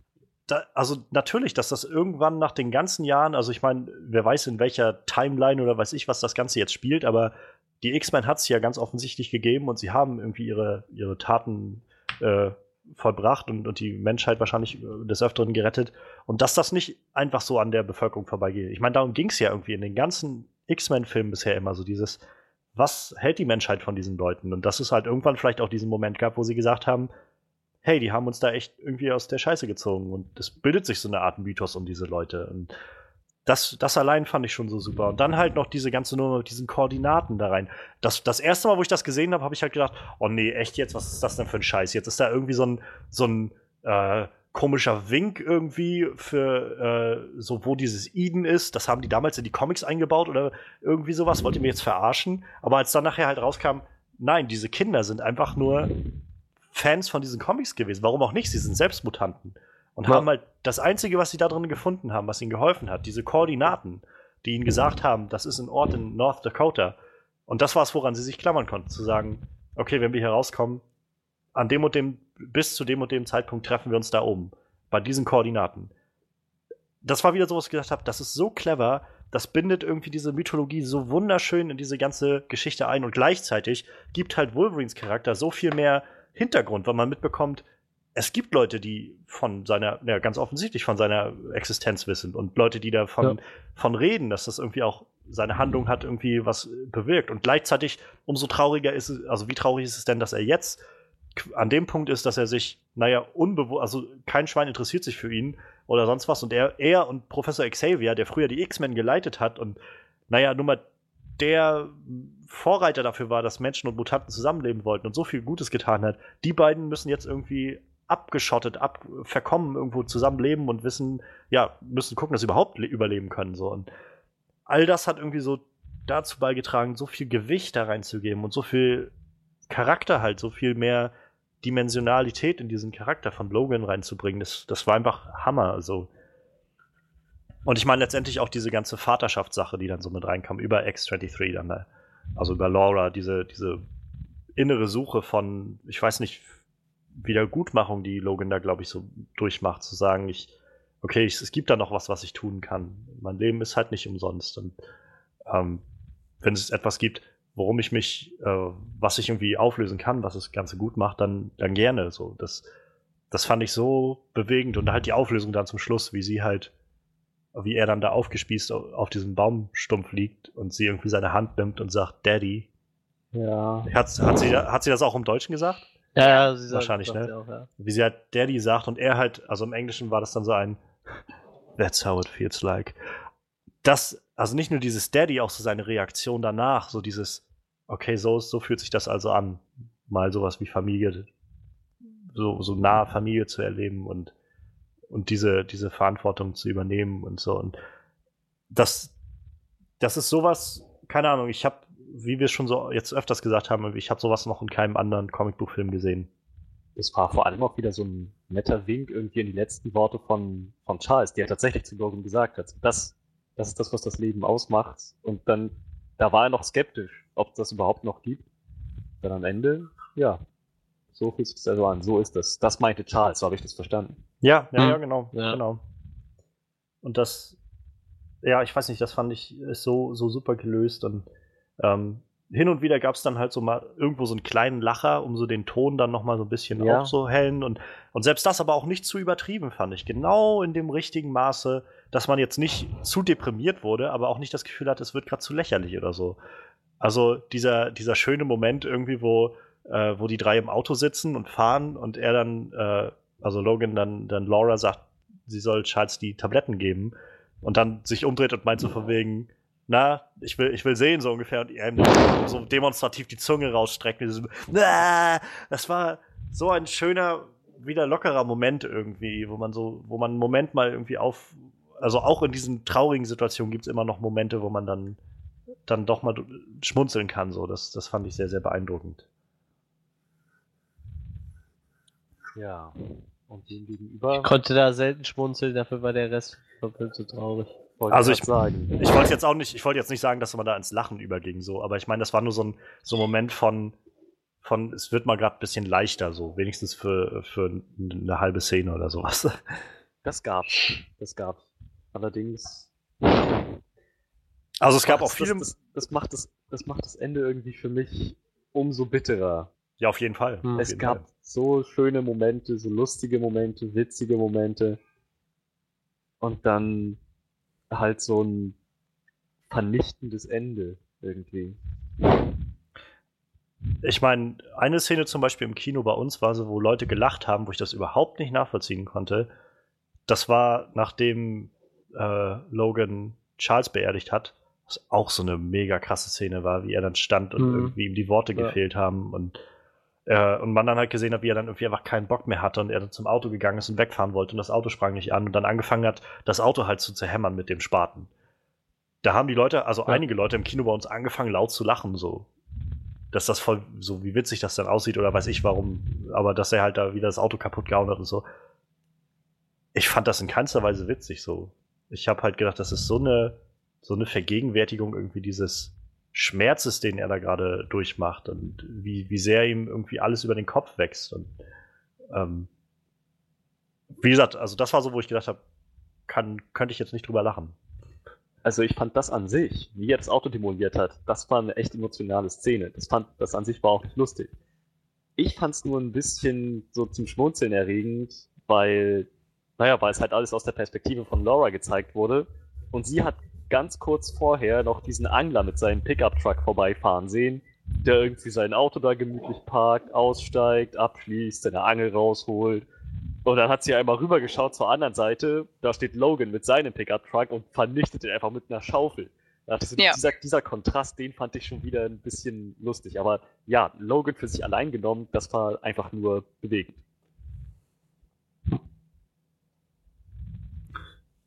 Tja.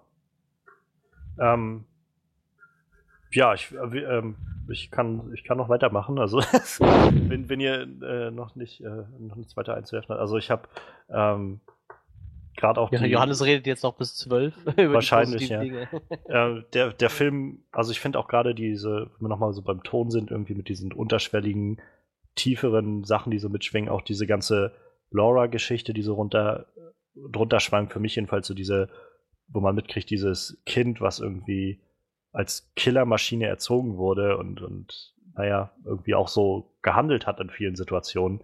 Also davon ab, also diese Actionsequenz, wo sie drinne war, das war einfach unfassbar irgendwie. Also gerade am Anfang, wo sie festgenommen wurde von denen und wo äh, Logan ihr dann zur Hilfe will und sie auf einmal dann die Foot Claw rausholt, also dann aus dem Fuß nochmal das, äh, die Klinge rauskommt und wo du so mitkriegst irgendwie, das war so sowas wie, ich brauch dich nicht, alter Mann. Schau, ich mach das ganz alleine und dann zack, nochmal ein paar weg und aber ich meine so generell diese grundlegende Story so mitschwang, dieses, nicht nur sie will in, in, in, die, in Sicherheit irgendwie, also da nach Norden, nach, nach Dakota und dann von da aus nach Kanada zu wollen, sondern auch dieses Bedürfnis irgendwie nach Normalität, nach Sicherheit. Eigentlich das, was ein Kind braucht, halt, was ein Kind will. Und das sind halt so Sachen, wo ich finde, das sch- schwang so tief irgendwie mit und, und fügte sich dann halt so schön nachher in, in Logans Story mit ein, dieses Gefühl von, ähm, naja, das war halt ein Mädchen, was irgendwie einfach einen Vater wollte. Also im weitesten Sinne einen Vater wollte. Und Logan war halt auch jemand, der irgendwo Sinn in seinem Leben gesucht hat, noch am Ende. Und naja, irgendwo dann den Sinn gefunden hat in seiner Tochter, die er dann irgendwann akzeptiert hat als das, was sie ist. Das, das fände ich, wie gesagt, das sind so diese tiefen, tiefen Botschaften und, und Sachen, die so mitschwingen und irgendwie so, so diesen Film bereichern, finde ich, und dem so viel Tiefe geben, jeden Charakter so sehr nachvollziehbar machen. Das finde ich, also hat mich einfach nur so unglaublich beeindruckt in dem Film. Ähm, wo ich so ein bisschen im Nachhinein mehr oder weniger drüber schmunzeln muss, ist so dieser politische Unterton, der sich irgendwie ergibt. Also einfach aus der jetzigen politischen Situation, die man natürlich vor einem Jahr, als der Film gedreht wurde, noch nicht absehen konnte, aber dass man jetzt, dass es jetzt Leute gibt, die über die Grenze flüchten müssen, um in Sicherheit zu kommen in Amerika, also aus Amerika raus, dass äh, diese Mutanten aus Mexiko kommen und von den Amerikanern gejagt werden in Amerika und so, das ist schon ziemlich gruselig, wie, wie viel Relevanz das auch, auch auf einmal irgendwie hat. Naja, aber das ist doch bei denen eigentlich normal, oder? Also ich sag mal, das ist doch, das ist doch schon seit Jahren so, dass wenn du als Mexikaner über die Grenze nach Amerika flüchtest, dass du da gejagt wirst und wieder nach Hause geschickt wirst. So. Also, das fand ich jetzt äh, nicht so also das ist jetzt nichts, was, irgendwie. ist jetzt nichts, was mich so wirklich, also was ich glaube jetzt äh, beabsichtigt war, aber ich finde, es hat gerade in der jetzigen politischen Situation nochmal eine ganz andere Bedeutung, weil im Moment gibt es amerikanische Einwanderer, also Einwanderer nach Amerika, ob jetzt legal oder illegal, die zum Beispiel nach Kanada fliehen, weil sie sagen, da oben werden wir nämlich aufgenommen oh. und so. Und genau das war das, was sie jetzt da gemacht haben. Und ja, es, also man hat versucht jetzt in den letzten Jahren natürlich in Amerika auch äh, die mexikanischen Einwanderer, gerade die illegalen, äh, irgendwie nicht reinzulassen. Aber das ändert ja nichts daran, dass es trotzdem Millionen von denen gibt und die auch vielfach einfach irgendwo beschäftigt sind und so.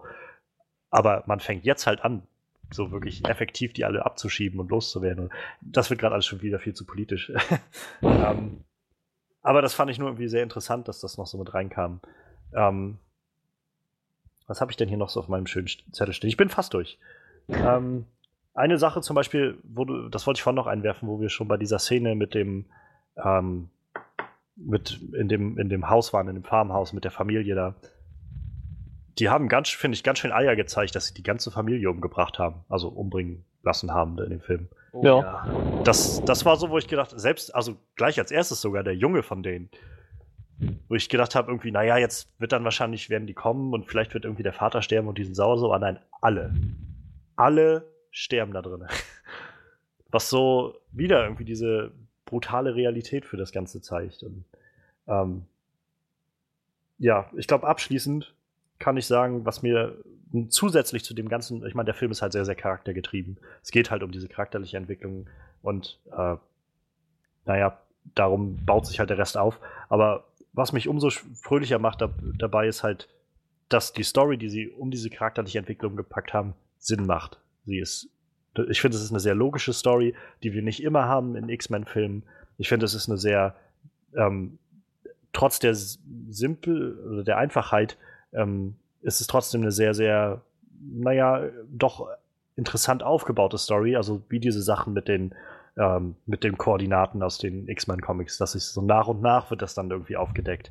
Die Sache mit dem X-24, mit dem Klon, das habe ich mal sowas nicht von vorher gesehen. Und in dem Moment, wo es dann passiert ist, habe ich dann trotzdem gedacht, na, das macht schon Sinn. Warum sollten sie dann aufhören, wenn sie trotzdem noch die DNA von ihm haben? Und irgendwie diese Symbolik dahinter ist natürlich nochmal wesentlich interessanter, dass man dann den alten Wolverine sozusagen gegen den jungen Wolverine antreten lässt. Aber naja, ähm, dieses Ganze mit dem X-Men verschwinden, wo die X-Men hin sind, das wurde nicht einmal laut ausgesprochen, aber irgendwie doch mehr oder weniger transportiert, dass es halt irgendwie mit an, an äh, Charles lag, der daran schuld war. Also sie haben dann diesen Vorfall in Wessex angesprochen und äh, ich hatte jetzt online nochmal nachgelesen, wo sie das nochmal ein bisschen, diesen, dieses Zitat aus dem Film nochmal weiter rausgefiltert hatten, dass es halt da noch so einen Radiobericht gab, das ist im Film an mir völlig vorbeigegangen, aber dass irgendwo im Nachhinein nochmal irgendwo eine Szene war im Film, wo ein Radio lief und da wurde gesagt, nach dem Ganzen in, in Las Vegas, wo sie da glaube ich waren, oder wo, wo Charles da seinen, seinen Ausbruch hatte und dann nachher ja auch weggetragen wurde mit diesem, es tut mir leid, ich wollte das nicht so. Ja. Ähm, da gab es halt danach so ein Radio, wo es dann hieß, ja, so was ähnliches gab es in Wessex schon mal vor ein paar Jahren und da sind halt viele Leute gestorben. Ähm, und Wessex ist nun mal das, wo die X-Men-Schule steht und Ähm, auch wieder so, so ein netter Wink irgendwie an die Old Man Logan Comics, glaube ich, oder? Also in den Old Man Logan Comic war es doch dann Wolverine, der irgendwie von Mysterio manipuliert wurde und die ganzen Ja. X-Men und Schüler umgebracht Mhm. hat. Und dass sie jetzt halt hier den, den Dreh einfach gemacht haben, zu sagen, es war halt Charles Xavier, was auch irgendwie sehr, sehr herzzerreißend ist, dass der Mann, der irgendwie sein Leben lang versucht hat, diese Leute alle zu schützen, naja, seinen Verstand verliert und alle umbringt dabei. Ähm, das fand ich sehr, sehr interessant, also sehr, sehr schlüssig und, und spannend aufgezogen. Ähm, und selbst diese Sache mit Lauras Schweigen, also es war so ein Moment, wo ich gedacht habe, wo sie dann anfängt zu reden, das war so ein typischer Moment in so einem Film, wo du so merkst, der zweite Akt ist jetzt vorbei, so ein großes Drama ist passé und jetzt müssen sie nochmal einen neuen Anschub finden, um die Story voranzutreiben. Meistens gibt es dann irgendwie so ein, so ein Deus Ex Machina, irgendwie so ein, so ein neuer Charakter, der mit neuen Informationen aus der Richtung kommt oder so. Und das war halt in diesem Fall Laura, die auf einmal angefangen hat zu reden. Jetzt auf einmal. Mhm. Aber wieder das haben sie super aufgeklärt und also man muss dazu sagen, ich habe halt nicht mal die Spanischkenntnisse, so wie du, Misha, die jetzt irgendwie Hm. das auch verstehen konnte, was sie da gesagt hat. Aber für mich war so schon irgendwie dann relativ eindeutig, na klar, der einzige, also der einzige, mit dem sie reden konnte in letzter Zeit, war halt Charles. Und mit dem hat sie einfach per Telepathie geredet. Das hat er ja auch irgendwie immer gesagt. Wir kommunizieren hier miteinander und Mhm. das, äh, naja, wie du, wie du es jetzt ja nochmal gesagt hattest, Misha, vorhin, also, dass es da auch viel in dem, was sie dann gesagt hat, auf Spanisch darum ging zu sagen, naja, was hätte ich dir denn sagen sollen? Also, ich meine, du schreist mich hier die ganze Zeit bloß an und, und bist irgendwie gemein zu mir, seit wir unterwegs sind. Und was hätte ich denn da sagen sollen? Auch das finde ich super sinnvoll aufgezogen, sodass es halt auch wieder da meine, meine Bedenken irgendwie aus dem Weg räumt, dass ich sage, das macht oder wirkt gerade aufgesetzt oder so in keinster Weise. Also ich muss sagen, ähm, dass diese ganzen Hinweise mit Charles, dass er eben zum Beispiel für das Massaker zuständig äh, oder verantwortlich war, so subtil waren, dass ich das aus dem Film selber gar nicht mitgenommen habe. Sondern auch erst, als ich das nachgelesen habe und jetzt kam ja, glaube ich, auch nochmal vom Regisseur oder was auch immer nochmal nachgeschoben, dass man erst überlegt hatte, daraus eine richtige Szene im Film auch zu machen, man sich dann aber einfach dagegen entschieden hat, aufgrund von bestimmten Argumenten. Äh, ich war mir tatsächlich so richtig den ganzen Film nicht sicher, war es jetzt wirklich Charles schuld oder hat da Wolverine dann doch irgendwas mit zu tun gehabt, eben wegen dieser Sache in Old Man Logan und weil er ja dann auch irgendwie zu ihm gesagt hat, Logan, was hast du getan? Was hast du getan? Oder dass die sich irgendwie reinteilen. Also das fand ich sogar schon einen Hauch zu subtil, aber da kommen wir dann bei den bei meinen Negativpunkten dann dazu. Wenn wir denn irgendwann mal dazu kommen. Ja, ich bin jetzt auch so ziemlich durch jetzt. Äh, nur was ich halt gerade zu dem Punkt äh, sagen will, ist so, das sind so diese Sachen, von denen ich halt irgendwie sehr gut finde, dass das nicht so offen getragen wurde. Und selbst wenn man halt, also wie ich auch, der jetzt im Film rauskam und ich war mir nur so am Rande sicher, dass es wohl irgendwie mit Charles zusammenhängt.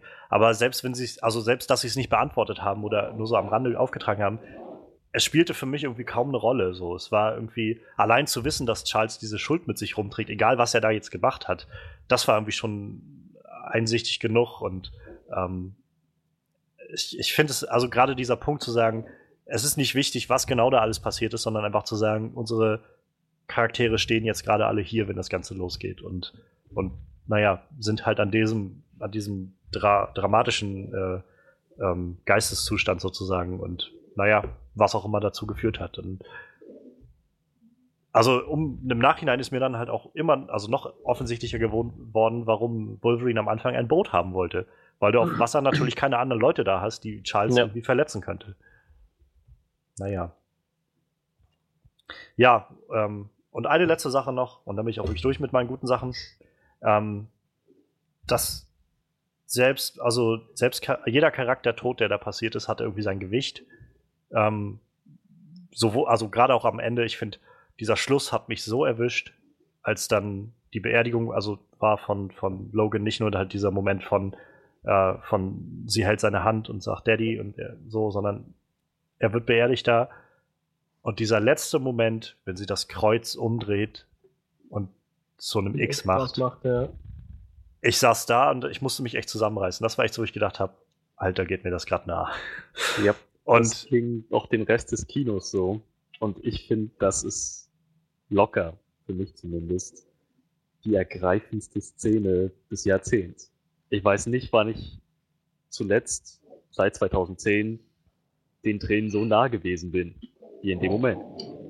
Also ich, ich weiß halt, meistens ist es so, wenn ein Film vorbei ist, und wir, wir bleiben ja meistens dann äh, bis zum Schluss wirklich sitzen, bis die Credits durchgelaufen sind. Und wenn dann die Credits anfangen zu laufen, ist es ja meistens so, dass wir dann schon anfangen, ins Gespräch zu kommen, so, ja, und, und irgendwie entweder über die Namen irgendwie witzeln, die da in den Credits zu sehen sind, oder irgendwie was zu dem Film sagen oder sowas. Also Freddy und ich, wir saßen im Film und keiner hat irgendwas gesagt.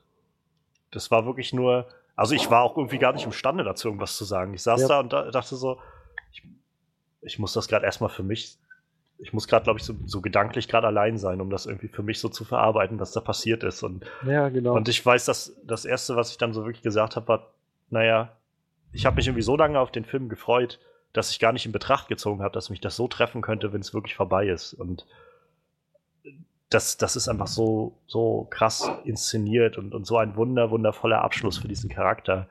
Ähm, und wieder sowas, wo ich denke, bitte, so gerne ich die Filme im MCU habe, Marvel, nimm, also Disney Marvel, nimm dir daran ein Beispiel und lass die Leute, die sterben, lass das irgendwas bedeuten. ja. Bisher hatten wir noch keinen Tod, so wirklich, der irgendwie wirklich einen Impact hatte auf das, was passiert ist. Und wirklich einen Impact auf den Zuschauer hatte. Jedenfalls für mich nicht. Ich hatte noch nichts, wo ich wirklich saß und, naja, nicht nur, nicht mal halb so viel, wie jetzt da irgendwie betroffen war. Ähm, aber was, was ich jetzt eigentlich sagen wollte, neben diesem Todesmoment, ähm, auch der von Charles und auch von der äh, von Caliban, alle diese Tode waren alle so, dass nichts davon war irgendwie so verschwendet oder es war nur das Gefühl von, ja, das war jetzt halt nur so ein, so ein, äh, so ein Wegwerfcharakter, den wir irgendwie brauchten, um den Plot anzutreiben und sowas. Jeder von diesen Charakteren, als sie gestorben sind, jede, jeder davon ging mir echt nahe und hat halt wieder so dieses unterstrichen, was er ja, was, was Logan ja selbst sagt in diesem ganzen, im realen Leben sterben Leute. Und, und es ist halt nicht einfach nur, du kannst umherrennen und einfach Leute umbringen, wie dir das passt, sondern das, das kommt mit was, das macht dich kaputt. Und auch wo er meinte, dann sein Albtraum ist, er verletzt Leute. Und diese ganze, ja, irgendwie zu, zu sagen, es hat als Gewicht was passiert. Jeder Tote hat Gewicht. Jedes bisschen Gewalt, was man anderen antut, das macht einen ein Stück weit kaputt. Und all das hat nun umso mehr unterstrichen, irgendwie, wie viel Gewicht das alles hat, wie, wie schwerwiegend das alles ist und wie bedrückend das ist. Und naja, ich finde, das ist irgendwie eine sehr realistische Darstellung von solchen Superheldenkräften, die man haben kann. Das ist äh, Punkt meinerseits. Also ich glaube, damit habe ich jetzt erstmal soweit die Sachen, die mir wirklich gut gefallen haben, äh, weg. Wo wir gerade bei realistischen Superkräften sind, fällt mir auf, das, was die Kinder konnten, die sozusagen die neuen Mutanten, Ja. die jungen Mutanten, das war halt auch so. Das ist dieser Moment gewesen, wo ich dann gemerkt habe, gut, hier unterscheidet sich das wieder von zum Beispiel Days of Future Past oder halt äh, Apocalypse. Diese Kinder können nicht haufenweise coole Lichteffekte und irgendwie dreidimensionale Realitätsverzerrung da hervorbringen, sondern naja, jeder hat halt seine Kraft und die sind noch nicht so wirklich ausgereift, aber wenn sie sie alle vereinen, können sie schon ordentlich was bewerkstelligen. Ich Das glaube aber, das hatte einen äh, dezent anderen Hintergrund. äh, die haben auf ordentlich Geld verzichtet, als sie gesagt haben, wir wollen aber gerne, dass ein R-Rated-Film wird. Aber Da ganz hat ehrlich, Fox ordentlich den Hahn zugedreht halt. Ne? ganz sicher, aber ich meine, selbst davon ab, ich finde, ähm, nichts, also es hätte auch nichts von dieser Art in diesen Film gepasst. Also, ich bin so froh, dass es halt keine große CGI-Schlacht am Schluss gab. Dass nicht wieder sich da, da, irgendein. das auf jeden Fall, aber ich sag mal, wenigstens als sie weggelaufen sind, so, da hat ja gar keiner Ja. irgendwas gemacht, so, weißt du, so, also ich mein, das, es sind fand ich Kinder. halt auch. Ja, das sind du bist verdammt doch, nochmal Kinder. du bist ja, aber, aber guck dir doch die Szene an, wo sie Ja, bei Wolverine Origins war es doch, glaube ich, oder? Wo sie die Kinder befreien, so. Die machen doch auch alle irgendwelche fetzigen Sachen so oder irgendwas, weißt du, so ein paar davon. aber das, das ist sind- doch nicht Wolverine ähm, Origins, das ist doch. aber das sind doch Kids, die gezüchtet wurden, um destruktiv zu sein. Und die Ja. haben doch auch destruktive Kräfte. Wenn es darum geht, ich oder die, dann würde ich denen doch meine Erdblock, Britze, irgendwas Kräfte, Bäume, Niederschlag, was weiß ich was, um die Ohren hauen. Es, es muss sie ja auch nicht treffen, aber Hauptsache, es blockiert den Weg, damit ich rennen kann. Ich lasse mich doch nicht von diesen 0815-Soldaten als Mutantenkind irgendwie festnehmen und so weiter, wo ich mir auch gedacht habe, äh, es, das ist jetzt gerade so ein Dead or Alive. Die machen euch kalt. Finde ich, also kann, finde ich halt so gar nicht. Ich sehe also habe ich so überhaupt gar nicht wahrgenommen, weil ich so denke, keine Ahnung, im ersten X-Men-Film, wenn man sich jetzt mal an Rogue zum Beispiel zurückerinnert, das sind halt Leute, die, also das sind halt Kinder und Rogue war selbst da noch älter. Und das sind halt Leute, also wie gesagt, Kinder, ja, die wurden dazu gezüchtet, irgendwie Soldaten zu sein, aber Und genau das, trainiert. genau das war ja der Punkt zu sagen, sie funktionieren halt nicht als Soldaten. Es sind halt Kinder, die nicht immer das machen, was du, was man gerade will von denen. Und also ich, ich habe das nicht so wahrgenommen. Ich habe halt eher so das verstanden, als diese Kinder wollen, haben halt versucht noch zu rennen, um über die Grenze zu kommen, um von denen wegzukommen. Zumal das auch unfassbar viele mehr waren von denen. Ähm, ich, keine Ahnung, also so Sachen wie zum Beispiel mit äh, der eine, der da irgendwie, ich weiß nicht, Erde irgendwie äh, bändigen Ja, konnte oder was das war. Rektor. Ähm, sowas kannst du, glaube ich, auch nicht trainieren in, in so einer Anstalt da irgendwo in Mexiko, sondern, Aber die er haben hat das halt- doch trainiert. Naja, glaube ich, also hat Der man war jetzt das nicht mit diesen gesehen, aber Wandblöcken. ja, aber die, der kann ja jetzt nicht jeden Tag einfach mal ein ganzes, also das Haus auseinandernehmen.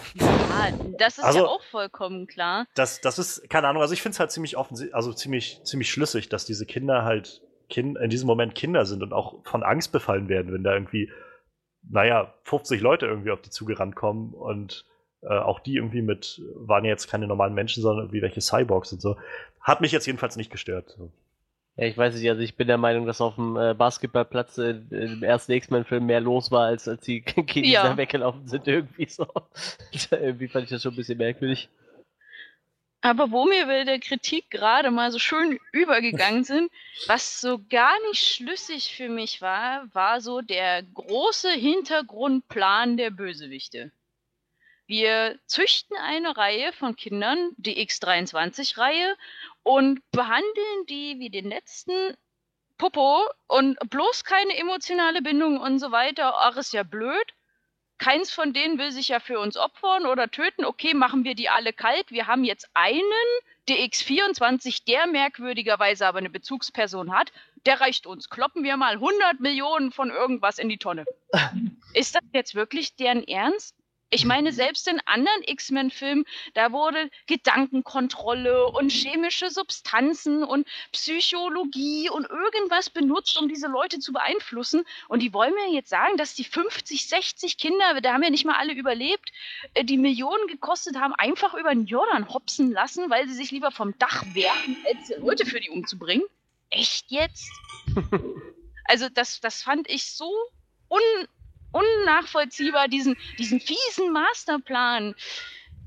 Ich, wenn ich doch jemanden schon extra für diese Angelegenheit züchte, dann überzeuge ich ihn doch davon, dass wir die Guten sind und dass alle, die gegen uns sind, die Bösen sind, die ja die, der Familie wehtun wollen. Und also das hat so sowas so so ein bisschen Elfenliedmäßig mit der äh, mit der wie hieß die kleine Nana oder sowas, die ja die für ihren Daddy auch gekämpft hat und so weiter. Also sowas irgendwie in die Richtung. Das hätte Sinn gemacht, aber so dieses wir holen uns irgendwelche mexikanischen Nannies und nein, nein, ihr dürft auch nicht nett zu den Kindern sein und was, was war das? Das war genau wie dieses, naja, wir haben Mutationen ausgelöscht, weil wir haben ja jetzt perfekte Nahrung. Echt jetzt? Das ist eure große Lösung, warum es keine Muta also spontane Mutation nicht mehr gibt, weil ihr diese Nahrung perfektioniert habt? Also da, Der da gute Genmais, der gute ja, Genmais. der gute Genmais, der, der die, die rund um alles so toll abdeckt und auch so dieses Zuckerzeug, das spontane Mutationen. Ich weiß es nicht, ob sie dann einfach ange also für mich kam es so vor, als wären sie einfach puff weg. Kann ja sein, dass sie das absichtlich gemacht haben, damit es eben ausgelöscht wird. Aber ansonsten ist das halt so ein ähm, eine, Entschuldigung, saublöde Erklärung. Da habe ich echt im Kino gesessen und hab mir gedacht, echt jetzt? Das, nee, nee, Nein!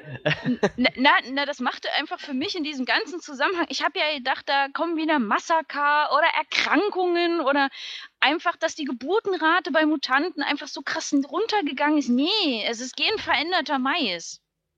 Mm. Also das war dann halt so eine Sache. Ja, wie gesagt, das halt mit den Kindern, die dann eben klar, da kommen 50.000 Leute auf die drauf zugerannt, und, aber sie sind doch 50 Meter von ihrem, wir sind da sicher entfernt. Klar, die haben Angst, aber gerade wenn ich Panik schiebe und rennen will, benutze ich dann nicht, weil es ja mit meinen Emotionen gekoppelt ist. Und ich habe ja mein ganzes Leben lang irgendwo trainiert, meine Kräfte zu benutzen. Man hat ja gesehen, dass einige Kinder auch gezielt Feuerbälle und so weiter werfen konnten benutze ich das dann irgendwie nicht, um mir und meinen Geschwistern, was auch immer, Zeit erkaufen, um dann irgendwie miteinander fliehen zu können. Klar, dass es nicht alle schaffen und dass vielleicht nicht alle solche Kräfte haben, die man gleich freisetzen kann. Gerade der kleine Dunkelhäutige, der, der konnte ja offensichtlich nur bei Körperkontakt dieses Elektrozeug irgendwie machen. Ja, Das oder kann ich- übertragen auf irgendwas, auf Metall Richtig, oder so. ja, das ja, kann genau. ich voll und ganz nachvollziehen, dass der jetzt keine riesen Blitze wie Thor da durch die, äh, durch die Decke donnert, aber gerade dieses Pflanzenkind, äh, was ja vorher schon zwei Soldaten in schönster, in schönsten Brei verwandelt hat, äh, ein bisschen mehr. Oder halt eben Riktor, der einfach mal so ein bisschen mehr Erdbeben-Action los hätte loslassen können. Ähm, da muss erst Old Man Logan reingehechelt kommen. Ja, da waren noch mehr so Sachen, die ich nicht verstanden habe. Auch dieses, die laufen weg über die Grenze, aber die sind doch nicht sicher, nur weil sie gerade über die Grenze Ja. gelaufen sind. Die Ja. Soldaten bleiben doch nicht einfach so vor der Grenze stehen, so, oh fuck, unsere Zuständigkeit ist vorbei, ruft die Kollegen aus Kanada an. So, so kam das irgendwie rüber. Das fand ich irgendwie sehr merkwürdig. So. Ich glaube, das war aber auch nicht ihr Plan. Einfach Ja, ich über weiß die. Grenze und dann hoffen, dass die anderen nicht mehr auf sie feuern. Das glaube Na, da nicht. wartet doch, ir- irgendjemand hat ja auf sie gewartet. Man weiß ja nicht wer, aber die haben ja da durchgefunkt. Ähm, von Ja, ja, wegen, genau. Äh, ja, ihr werdet dann abgeholt oder ähnliches. Und das war dann, ich, ach, ich weiß nicht, genauso wie für mich in diesem Kampf keinen Sinn gemacht hat. Pistole plus Adamantiumkugel tötet Wolverine. Bei Adamantium. Aber eine Wolverine-Kralle ins Gehirn tut das nicht. Ja, das Warum st- haben, das stimmt warum haben sie X24 äh, X24 nicht einfach alle ihre Krallen, die sie hatten, einmal quer durch den Schädel gejagt? Da waren noch mehr so Dinger, die, wo ich irgendwie dachte so, die pumpen diesen X24 einfach voll mit diesem grünen Zeug. Ja. Aber nirgendwo ist nach dem Kampf irgendwo noch so ein bisschen von dem grünen Zeug, um Wolverine zu retten, so. Das, Gefühlt, das ging mir ne? nicht in den Kopf. Sogar das Fläschchen, was der. Das hat ihn so, doch umgebracht, das grüne Zeug. Nee, Nee, eigentlich das, hat ihn nachher umgebracht, dass, äh, dass er sich nicht mehr regenerieren konnte, weil die Wirkung Richtig. nachgelassen hat. Aber Genau. hätten sie ihm das Zeug nochmal gegeben und er hätte Also- sich regeneriert, wäre er danach zwar ziemlich schlaff gewesen, Ich aber bin nicht direkt mir- gestorben. Ich bin mir ziemlich sicher, dass sie im Englischen gesagt haben, äh, als er das Zeug gefunden hat, dass sie dann zu ihm, dass er irgendwie gefragt hat und die meinten, wollten ihm das ja geben und die meinten, er meinte dann sowas, das ist doch das Zeug, was sich vergiftet, was sich umbringt. Und sie meinten halt nur, wenn du zu viel davon nimmst. Und Auf, im nachher Deutschen stand, stand auf dem Zettel auch extra noch drauf, nicht alles auf einmal, weil Genau. das würde dich halt umbringen. Ja, im Deutschen haben sie dann aber gesagt, so, du sollst das in kleinen Dosen nehmen, weil äh, wenn du das auf einmal nimmst, hast du zwar schnell eine Wirkung, aber danach zieht es sich halt erstmal voll runter so. Aber wenn, wenn du geheilt bist, also wurde jetzt, mir wurde dann nicht äh, nahegelegt, dass man dann stirbt, sondern einfach nur, dass du erstmal total im Arsch bist. So. Aber Ja. er hätte dann wahrscheinlich einfach nur weiter vor sich hingekrebst, aber er hätte sich wenigstens erstmal geheilt. So, Ja. weil das, Also ich mein, das war so. im Deutschen haben sie gesagt, dieses Ding macht dich geistig krank. Das macht dich nicht Was? körperlich, sondern das macht dein Gehirn zu Brei. So nach dem Motto, du wirst dann einfach. Berichtige mich gerne, Freddy, aber ich bin mir ziemlich sicher, dass das im Englischen nicht so rauskam. Kann, kann Es voll kam und im ganz sein. Englischen definitiv nicht so raus. Da war es einfach nur so, die Dosis macht's und es wurde nicht, es wurde nicht ganz genau erörtert, was, passi was passiert, wenn man sich die, äh, wenn man sich eine zu hohe Dosis reinzieht, aber das wurde auch echt nicht in irgendeiner Ja, aber Weise gu in guck mal, was sie dem andere Weise zum Beispiel. Es X24 wurde da reingeballert haben. Gesagt, es Nee. irgendwie eine geistige Auswirkung hat. Es wurde nicht gesagt, dass Ja, da das kann ich mich auch dann ehrlich gesagt nicht dran so- erinnern. dass, dass der Körper dann extrem mitschwingt. Aber es war einfach nur gesagt, Dosis gering halten unter, jeden, unter allen Umständen. Auf dem Zettel stand ja auch dann in, in Ja, Nicht, mit nicht alles auf einmal. So, nicht alles auf einmal. Aber dann Dann- hört es auch auf. Wie gesagt, ich kann es ja nur so sagen, im Deutschen haben sie gesagt, dieses Zeug lässt dich durchdrehen.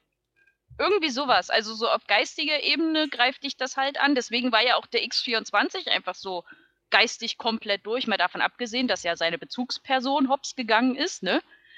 Aber ähm, Auch übrigens eine ne ziemlich coole Sache, dass er ihn einfach so mitten im Gespräch abgeknallt hat. Fand Yep. ich so super. Also Dr. Rice, glaube ich, hieß er. Ja. Sorry, ich wollte dich nicht unterbrechen. Das fiel mir gerade so ein. Nee, nee, nee, nee, alles gut. Das war auch so jemand, wo ich mir gedacht habe, wer bist du nochmal? Ah, ich, ach so, Wolverine hat dein Vater getötet. Hm, okay, gut, endlich ist der weg. Da- Das ist halt auch so ein, ich verstehe halt, wie gesagt, du weißt ja, ich habe ja schon dargelegt, dass ich seine Motivation nicht verstehe, zu 50 Kindern ein Arsch zu sein, die man eventuell hätte manipulieren können. Aber der eine, der, der, der keine Emotionen außer Wut und Hass oder was auch immer haben soll und seelenlos und gedankenlos sein soll, zudem äh, spielt er den guten Daddy irgendwie. Das fand ich merkwürdig. Naja. Ähm, was ich mir eben auch noch aufgeschrieben habe, war, ich hätte mir mehr Hintergrundinfos gewünscht. Im Sinne von Flashbacks oder was auch immer. Eben sowas wie äh, gerade so zu Caliban. Caliban ist mir vor die Nase gesetzt worden. Ihr habt ja schon mitbekommen, ich habe nicht diese, diese Referenz zu Apocalypse einfach geschlagen, auch wenn das vielleicht eine andere Zeitschiene, was auch immer ist. Das war so ein, ja, dieser Typ ist jetzt auf einmal da, es wird angedeutet, der war mal böse und dann nix. Aber ich meine, Hm? also ich meine, ist das denn so wichtig, das zu wissen? Ich meine, wir haben doch irgendwie alles Wichtige bekommen in dem Film. Wir Es haben hätte mitbekommen, was seine Kräfte sind. Wir haben mitbekommen, was, was seine Position ist irgendwie gegenüber Charles und, und Wolverine und was er irgendwie für eine Intention hat zu tun. Und also Ich weiß ich nicht. Ich finde die- generell, ich finde diesen Logan kann man irgendwie schauen, ohne auch nur irgendeinen anderen X-Men-Film vorher gesehen zu haben. Ja. Jeder, Ja. jeder von denen bereichert das natürlich irgendwie ein bisschen, aber ich finde, der Film funktioniert sup würde super gut funktionieren, auch, ohne auch nur eine Ahnung von X-Men irgendwas zu haben. Das mag sein, aber für mich ist dieser Film dadurch irgendwie umrund. Das habe ich auch daran gemerkt, dass die Leute, die mit mir im Kino waren, nicht man, also Teile der Story nicht verstanden haben, wie diese Adamantium-Vergiftung, die, die das nicht aufhand der, der, Hinweise verstanden haben, dass es am Adamantium liegt. Ich wusste es schon von vornherein, ganz einfach, weil es, glaube ich, auch in den Comics irgendwie kennen ist.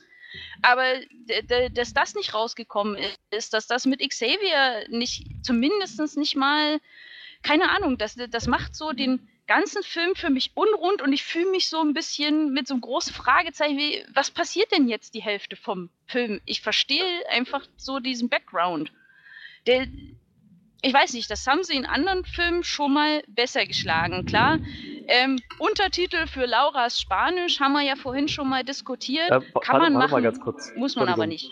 Ähm, sorry, nochmal zurück auf den letzten Punkt. Ich glaube, Sie haben schon erwähnt, dass es das Adamantium ist. Ja, Ja. also das wusste ich auch. Ja, ja, ja. ja. Also ich kann es ja nur sagen, ich war mit zwei anderen im Kino und die, äh, die sich auch, die, die haben auch alle X-Men-Filme gesehen und die haben aufgepasst in diesem Film. Die haben also nicht gequatscht, weil wenn jemand quatscht, bin ich das. Und die, ich habe sie und die haben gefragt, was hat denn, warum war denn der jetzt so krank? Na, das Adamantium. Hä? Wann wurde das denn gesagt? So nach dem Motto. Also jetzt vielleicht nicht ganz wortlaut, aber offensichtlich ist es nicht so ich- ausgekommen. Also ich fand, das wurde einem schon ziemlich mit einer Keule ins Gesicht geklatscht, dass das Adamantium ist, was ihn rum- so umbringt irgendwie.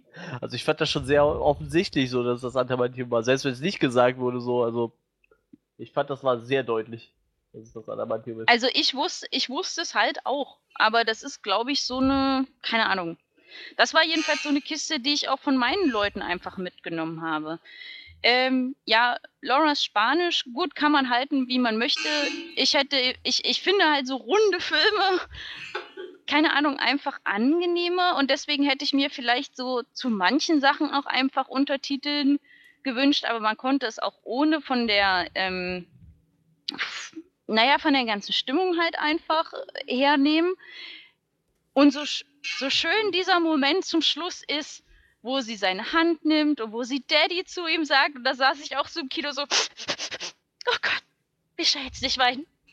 Komm schon, kein anderer Flint gefühlt, reiß dich zusammen. Ich, mir persönlich, wenn du den, den Beziehungsaufbau zwischen Charles und Logan siehst, wie viel Zeit die miteinander haben, fehlt mir auf beziehungstechnischer Ebene genug, um zu sagen, Laura hat eine Begründung, ihn Daddy zu nennen. Bin ich jetzt mal ganz arschig und spreche es jetzt mal aus, wenn sie, wenn sie ihn Logan genannt hätte, hätte ich es realistischer gefunden, weil ähm, ich weiß nicht, so was hat, welche Zeit hatten sie denn miteinander? Sie fährt ihn zum Arzt, sie schreien sich an, sie fahren wieder im Auto, er ist bewusstlos, sie sind im Camp, er ist bewusstlos, sie sind weg. Er rennt ihnen hinterher. Also so diese, diese ganz, also bis auf Charles Beerdigung, diese ganz zarten Vater-Tochter-Nuancen, dass, dass er sich zumindest dann einfach versucht, sich auf dieses Kind einzulassen, die, finde ich, haben, sind mir definitiv zu kurz gekommen. Vielleicht ist das jetzt auch einfach als Frau, dass ich sage, ich bin emotional auf dieser Ebene nicht genügend angesprochen. Ich meine, das, äh, vielleicht hätte man, also ich will ja jetzt keine riesen Tränenstory. Ich hätte jetzt zum Beispiel gesagt, wenn man noch ein, zwei äh, Szenen im Auto gesehen hätte, zum Beispiel, wo, äh, wo sie halt wieder Pony reiten darf, während er auf sie wartet. Oder gut, hatten halt nicht viel Zeit auf der anderen Seite, die anderen haben ja gewartet. Oder sie schläft im Auto, während er mal fährt und er deckt sie mit seiner Jacke zu. So wirklich halt, wo man so sieht, er bringt diesem Kind Aber ich meine, ist das, also für mich war halt gerade so, allein der gesamte Plot des Films war doch, war für mich schon diese Zuneigung, dass Logan, wir haben ja mitbekommen, er war da, also er war in dem Film bereit, sich selbst die Kugel zu geben, weil er einfach keinen Sinn mehr gesehen hat in seinem Leben. Und ich, ich rate mal, nachdem, äh, nachdem Charles weg war, war das so seine, sein nächster Punkt so. Aber wo drin er halt noch einen Sinn gesehen hat, ist halt zu sagen, dieses, dieses Mädchen, was hier meine, meine Tochter ist, das, das hat einen Sinn. Das, das ist es, was mir irgendwie Antrieb gibt, dieses Mädchen voranzubringen. Und ich meine, also ich habe, ich glaube, ich hätte mich halt schwer damit getan, eine Szene zu sehen, wo, er, wo jetzt irgendwie so eine wirkliche, naja, so, so Vater-Tochter-Dynamik rauskommt, irgendwie mit, er nimmt sie auf seine Schultern oder sowas und geht durch die Nein, Gegend, das, sowas. das sage Und ich doch insofern, gar ne, nicht. nein, nein, ich weiß, ich weiß. Ich meine bloß, insofern fand ich das halt eigentlich so super umgesetzt auf dieser Ebene zu sagen, es ist diese Reise, die ihm irgendwie, auf die er sich ja nur einlässt, irgendwie wegen, auf, aufgrund dieses Gedankens und äh, auf dieser Reise, klar, gibt er sich die ganze Zeit als Griesgram und so, aber also ich habe halt schon das Gefühl gehabt, dass er ihr näher gekommen ist auf der ganzen Sache, auf der ganzen Reise. Allein der Punkt, dass er halt zum Schluss gesagt hat, okay, ich jag mir jetzt irgendwie alles davon rein und renne da unten runter und mach die platt. Ja, Ähm, die Momente, wo er zu ihr gesagt hat, bleib hier.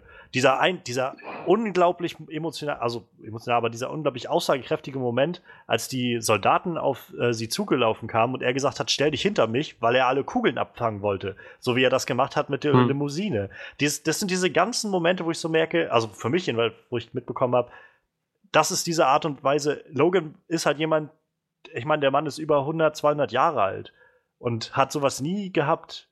Und ich meine, wir haben eins mitbekommen, also über alle 17 Jahre, die Hugh Jackman den jetzt gespielt hat in jedem Film, dass es ihm, dass er jetzt nicht der emotionalste Mensch ist. Und ich glaube halt, dass er große Probleme damit hat, sich auszudrücken auf so einer Ebene. Und das waren für mich diese Momente, wo ich gemerkt habe, okay, er, er versucht das, ich glaube, das ist das Emotionalste, was er rausbringt, um sich halt mit, mitzuteilen, um zu zeigen, okay, du bist mir jetzt gerade wichtig. Und das heißt halt zum Beispiel, ich fange jetzt hier Kugeln für dich ab oder ich sag, bleib hier, ähm, weil ich gehe ich geh da jetzt raus und ich will nicht, dass dir was passiert.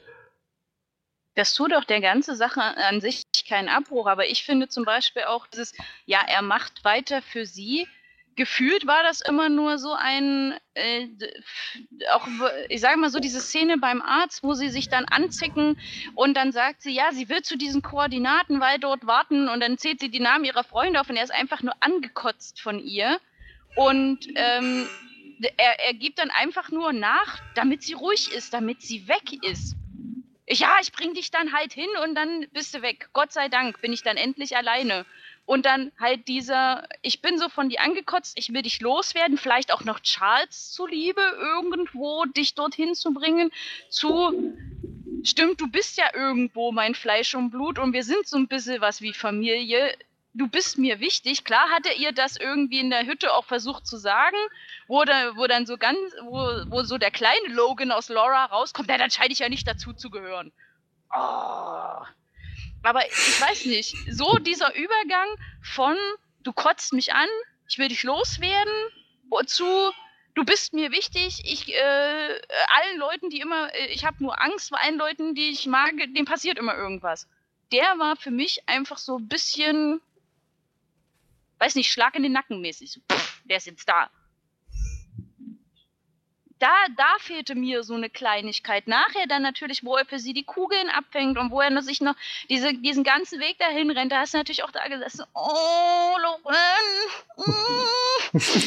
aber aber gerade eben, weil so diese, diese zarten Emotionen zwischen den beiden auch so ein bisschen gefehlt haben. Also nicht, nicht wo es darum geht, Leute aufzureiben oder was auch immer, sondern einfach mal, wo sie hätten auch miteinander halt einfach Zeit haben können da fand ich es dann so ein bisschen geforced, klar, auch wegen der ganzen emotionalen Stimmung und so weiter, dass sie ihn Daddy genannt hat. Also es kam für mich einfach unrund rüber, aber kann halt sein, dass ich mir als emotionales Frauenbündel Nein, noch nein. einfach ein bisschen mehr erhofft habe. Ma machen wir das, also das klingt immer so, als ob man das irgendwie an, an so, so Sachen festmachen sollte, wie irgendwie, das ist halt, das liegt jetzt nur daran, weil du eine Frau bist oder so. Sowas mache ich ja gar nicht. Also nein, ich, ich glaube, wir haben da einfach wahrscheinlich eine unterschiedliche Auffassung, wie man solche Sachen am besten etabliert und irgendwie darstellt. Und ich kann das schon, also ich kann nachvollziehen, glaube ich, wie du das aus deiner Perspektive siehst. Ich sehe es halt ziemlich anders. Also ich finde gerade dieser Moment in der Hütte, als sie auch irgendwie dann die Kugel rausgeholt hat und so, wo sie sich so von wegen träumst du, träumst du, was, was träumt man so und diese ganzen Sachen. Das ist alles, wo ich so die, das sind diese Momente, finde ich, die, die für mich gar nicht von oben herab kamen, sondern irgendwie der logische Schritt waren in der Beziehung zwischen den beiden, der dann kam und das Ganze vorangetrieben hat. Ja, möchten die anderen eventuell noch irgendwie dazu was sagen? Ansonsten habe ich mir sonst nur noch aufgeschrieben, äh, ich fand den, den Spannungsbogen am Anfang recht langatmig aufgebaut. Also ich habe ja wirklich gedacht, als sie dann von der äh, Farm geflohen sind, nachdem ja diese, du diese Familie gesehen hast und du wusstest, ihr werdet alle sterben, ähm, de, de, da habe ich gedacht, okay, ist der Film jetzt vorbei? Es hat sich gefühlt ewig angefühlt, bis wir hergekommen sind. Ach nein, es geht noch weiter.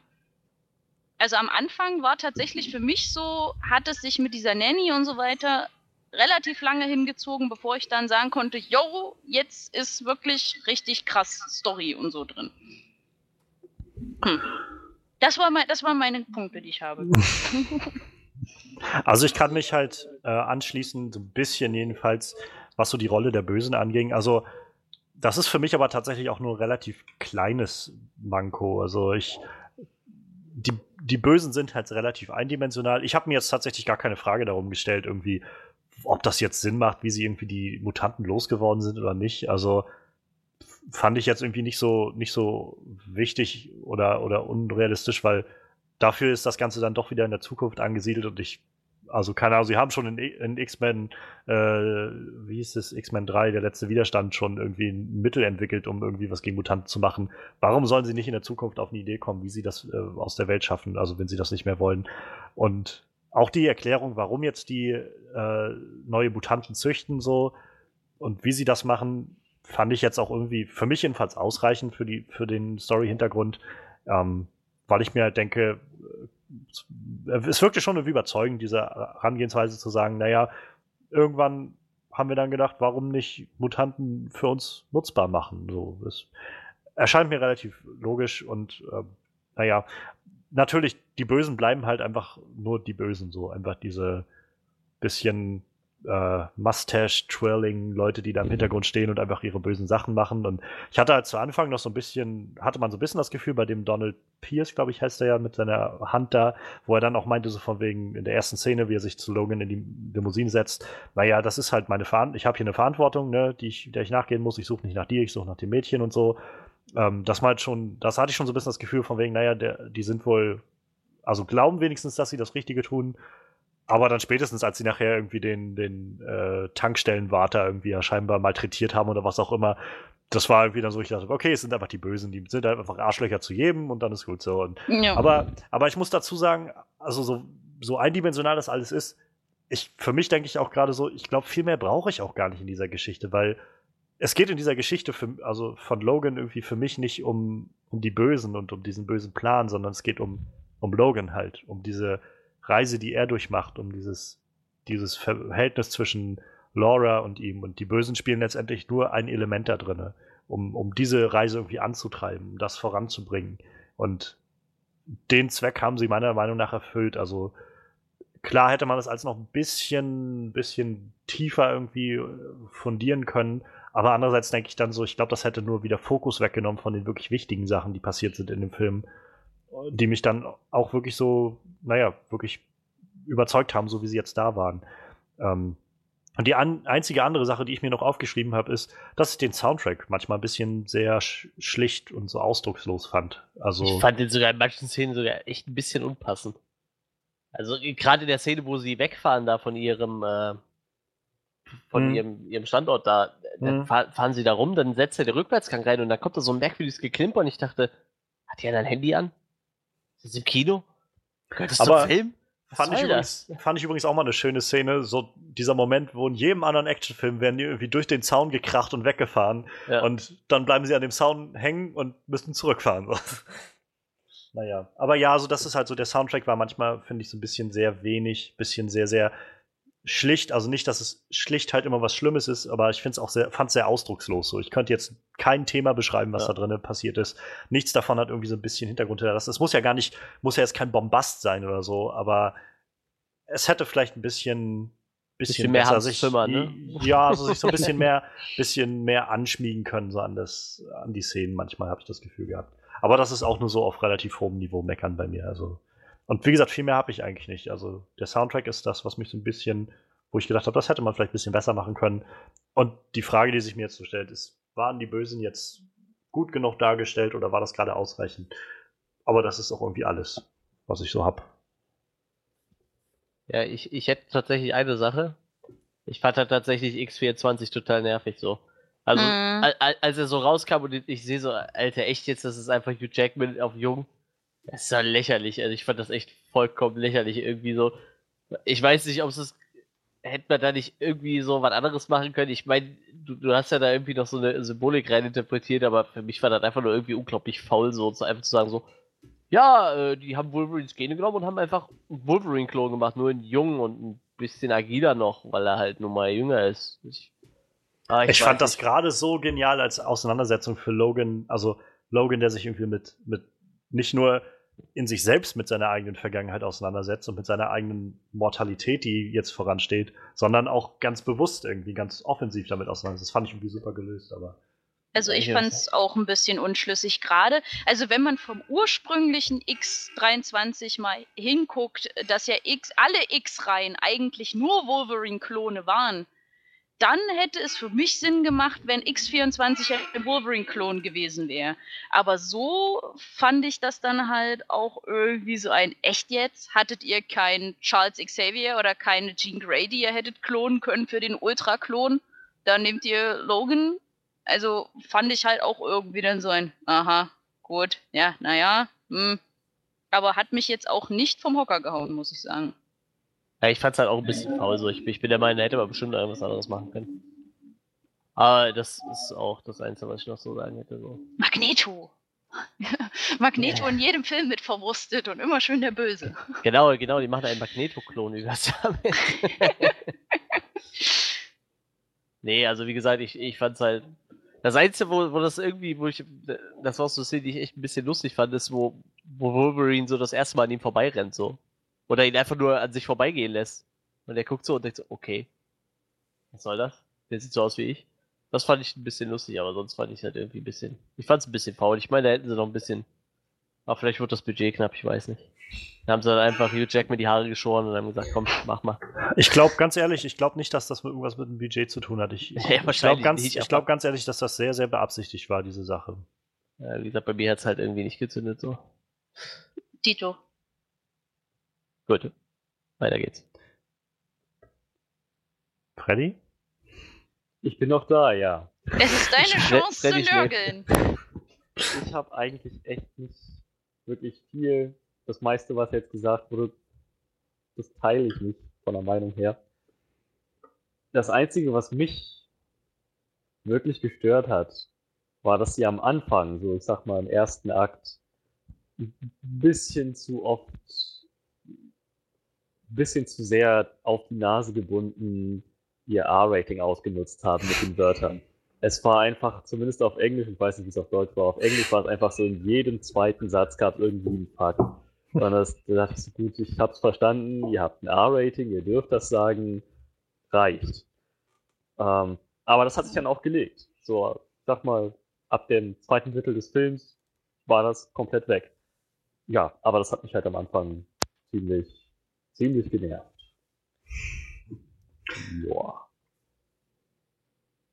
Gut, würde ich mal sagen. Das hört sich sehr so an, als wären wir an dem Punkt, wo wir unser Resümee ziehen sollten. Ja. Ich weiß nicht, wer, wer möchte gerne anfangen? Ja, dann fange ich an. Ich glaube, ich fange selten an. Ich weiß es nicht. Ich habe das jetzt einfach nur gesagt, um anfangen zu dürfen. ja, ähm. Ja, im Großen und Ganzen habe ich ja, habe ich ja, habe ich das bekommen, was ich äh, mir dann nach dem zweiten und dritten Trailer auch erhofft habe. So ähm, und trotz, dass es kein Old Man Logan war, doch viele Elemente aus Old Man Logan wiedererkannt, was ich sehr schön fand als Fan vom Comic. Ähm, ja, für Hugh Jackman halt ein äh, gelungener Abschluss für seine Rolle, sowohl auch für Patrick Stewart, der hat, glaube ich, nach der Berlinale Oh, ja. gesagt, so nachdem er den Film gesehen hat, so mit Tränen in den Augen, so okay, für ihn war es dann jetzt auch definitiv das letzte Mal. Obwohl er vorher noch gesagt hat, er würde, glaube ich, nochmal irgendwo mitspielen, aber ich, ich glaube, Deadpool oder so hat er gesagt, ne? Irgendwie sowas als Cameo-Auftritt. Aber ich glaube, er hat dann auch für sich entschieden, dass es so ganz gut ist, wenn er so abtritt. Ähm, im Groben und Ganzen äh, kein Actionfeuerwerk wie die anderen X-Men-Filme. Für, für Leute, die sich das erhoffen von dem Film, falls ihn jemand noch nicht gesehen hat. Ähm, sehr düster, sehr traurig, mit doch einer Prise Action, die gut gesetzt war. Und äh, wie gesagt, bis auf die Kleinigkeiten, die mich da bei den Bösewichten irgendwie gestört haben. So, und, und äh, in der letzten Szene, sag ich mal, in diesem Endkampf, doch ein durchaus gelungener Film. Ich sag mal, damit kann Wolverine ruhig in Rente gehen. so. Ähm, ich würde ihm, ich gebe ihm 9 von 10. Ja, dann mache ich einfach mal. dann einfach weiter, wenn sonst die Herren der Schöpfung äh, erstmal schweigen. Äh, ich habe jetzt relativ viel rumgenörgelt, gebe ich auch äh, total zu. Ähm, Das ist ja auch gar nicht schlimm. ich finde den Film, wie gesagt, es ist ein sehr guter Film. Er ist äh, gelungen. Es war ein toller Abschluss, sowohl für die Wolverine-Reihe als auch für Hugh Jackman. Ähm, dass er jetzt sagen kann, ja, ich habe der, der ganzen Sache, wenn sie in, in sich drin vielleicht ab und zu ein wenig holprig war, ähm, ein schönes Ende beschert. Ähm, klar, die eine oder andere Macke war für mich dabei, wo ich jetzt selber auch sagen würde, vielleicht weil mich auch die Stimmung des Films nicht so hundertprozentig einfach anspricht. Es war ein toller Film, hat sich gelohnt ins Kino zu gehen, aber ich würde ihn mir jetzt nicht nochmal ins Kino an, äh, also ins Kino gehen, um ihn anzugucken, weil er mich jetzt so gehypt hat oder ähnliches. Ähm, trotz allen Dingen, schöne Story, tolle Charaktere, die Stimmung war passend zu der Situation drumherum. Die Bösen sollten mal wieder die Schulbank drücken, was den Masterplan angeht, äh, war halt so ein bisschen einfallslos. Ah ja, es ist ja so. Also es gibt ja mittlerweile genug Filme, wo man sich das abgucken kann, wie es vielleicht auch besser geht. Ähm, aber ansonsten würde ich sagen, ist schon eine 8,5 von 10 für mich. Ja, also ich fand, ich mache einfach mal weiter. Das ist halt, wie ihr schon gesagt habt, ich denke, wir sind uns alle einig, dass es ein gelungener, ein würdiger Abschluss war für die beiden Hauptdarsteller, beziehungsweise für den Hauptdarsteller und den wichtigsten Nebendarsteller. Es war ein Film voll mit richtig cooler Action, was ich erwartet hatte. Er war extrem bewegend, was ich nicht in der Form erwartet hatte, aber was ich trotzdem natürlich sehr, sehr, sehr gut fand. Die Atmosphäre hat gestimmt. Der gesamte, Dialoge haben gestimmt, die Charaktere haben gestimmt. Und ja, abgesehen davon, dass sie am Anfang ein bisschen zu aufdringlich geflucht haben, hatte ich an dem Film echt nichts auszusetzen. Und doch fühle ich mich ein bisschen, bisschen veräppelt durch die ganzen extrem emotionalen Momente. Ich weiß nicht, ob ich das, ich weiß noch nicht, ob ich das wirklich so gut finde, dass ich sage, das kriegt noch, das, das verdient noch mal extra Pluspunkte. Ich weiß nicht, das ist, Ich sag ja, er war zu traurig. er war echt ziemlich traurig. Und ich fand das nicht schlecht, aber ich fand, Das ist auch nicht gut. doch, doch, ich fand's auch gut. Es war, es war, ich fand's halt gut, dass er so bewegend war, aber ich fand, er hätte auch mit ein bisschen weniger Trauer auskommen können, aber auch nur ein bisschen. Ach, ich weiß nicht. Ich bin dann bei 9,5 von 10. Ich, ich hätte mir ja schon fast so einen typischen Filmmove zum Ende noch gewünscht. So, weißt du, einfach diese, dieser Schwenk aufs Grab. Oh Dann Gott, ich habe so Angst gehabt. Das, und dann wackelt so ein Stein. So. Ich hätte mir ja fast Ja. noch gewünscht, so einfach um die Trauer so ein bisschen zu lindern. Und wenn Ich so hab- der Wind ist, weißt du, so Ich habe so bewegt. Angst gehabt, dass das so eine, so wie bei äh, Batman wie Superman so eine Nummer wird irgendwie. Du siehst dann am Schluss, wie noch ein Stein zur Seite rollt und da irgendwie noch eine Hand rauskommt oder irgend sowas. Ich Das ist kein Zombie-Film. Ich, ich habe echt drauf gewartet. Ich dachte so, oh Gott, Ich das ist so auch. traurig. Bitte lass mir jetzt noch einen Stein rollen. Und wenn, wenn man auch nicht draus lesen kann, dass irgendwas, irgendwie jemand unten drunter was damit zu tun hat. Aber bitte lass doch irgendeinen Stein rollen oder so. Ja, ähm, dann mache ich mal den Abschluss. Also, ich habe unglaublich hohe Erwartungen an Logan gehabt und um ehrlich zu sein, hat der Film die Erwartung für mich erfüllt und sogar noch übertroffen an vielen Stellen. Also, ähm, ich finde den Ton des Films unglaublich gelungen, unglaublich erfrischend anders als alles, was man bisher so gesehen hat in, in vielen Superheldenfilmen, die wir in letzter Zeit ja doch recht viele haben. Der Film ist sehr ernst, sehr brutal, sehr real auch und vor allem emotional, wie wir es jetzt auch schon immer mal gesagt haben. Und ich finde das so, so toll, dass man, dass man sich auch irgendwie mal auf so eine, so eine Ebene wagt mit so einem Material. Ähm, das Schauspiel in dem Film ist einfach überragend durch die Bank weg.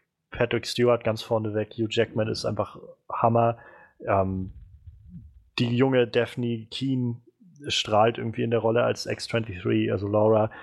Stephen Merchant, Boyd Holbrook, also irgendwie alle, die da irgendwie beteiligt sind, haben und irgendwie präsenter sind in dem Film, haben irgendwie tolle Leistungen abgeliefert. Die Action ist sehr, sehr, sehr, sehr authentisch dargestellt. Kein CGI-Geballer die ganze Zeit, sondern es wirkt sehr, sehr real. Das, was man auch erwartet, was irgendwie mit solchen Klingen wirklich passiert, wenn man das einsetzt. Ähm, und trotzdem bleibt das Ganze immer immer sehr impactvoll irgendwie. Es hat immer einen großen Impact bei dem, was diese Clown auslösen und man, man fühlt sich trotzdem durch die Gewalt nicht einfach irgendwie wie so, ein, so eine Actionsequenz, so wie ich das jetzt nächste Woche bei King Kong, also King Kong Skull Island erwarte, einfach so ein bisschen, ja, geiles Popcorn-Kino, sondern das hat irgendwie auch Spuren hinterlassen, alles, was da jetzt passiert ist. Ähm, Dazu die Story. Ich finde die Story unglaublich schön gemacht. Ich fand auch gerade das langsame Tempo, das der Film an vielen Stellen hatte, so gelungen, so gezielt eingesetzt, um den Charakteren Raum zu geben, sich auszubreiten, um einzutauchen in das Ganze. Ähm, ich finde, viele der, der Sachen wurden logisch aufgeschlüsselt, sei es jetzt die ganze X-24-Sache mit seinem Klon, sei es jetzt die Koordinaten, die sie da gefunden haben, die X-Men-Mythologie, die eingebaut wurde. Im Großen und Ganzen ist dieser Film einfach ein wunder, wunderschöner Abschluss, finde ich, für diese Reihe mit Hugh Jackman als Wolverine, auch für Patrick Stewart als Charles Xavier. Ich habe so großen Respekt davor, dass sie das hingekriegt haben, solch, so einen Film zu machen. Und ich rate mal stark, dass Fox jetzt in diesem Moment wahrscheinlich irgendwelche äh, Executive-Treffen hat, um einfach zu beraten, wie es weitergehen soll mit ihrem Universum. Also sowohl Deadpool als auch Wolverine, also Logan jetzt haben deutlich mehr am ersten Wochenende eingespielt, als X-Men Apocalypse an seinem ersten Wochenende eingespielt haben. Und sie müssen sich, also ich, die werden jetzt sicherlich stark überlegen, was sie jetzt machen mit dem Universum, in welche Richtung sie gehen. Und das ist so einer dieser Filme, wo ich sage, ich glaube, hier, hier zeigt sich, welchen Einfluss es haben kann, wenn du Leute hast, die einfach hinter einem Projekt stehen und die mit Herzensblut dafür, dafür arbeiten und das genauso umsetzen können, wie sie sich das vorstellen das ist es vielleicht, was man aus dieser Sache lernen kann.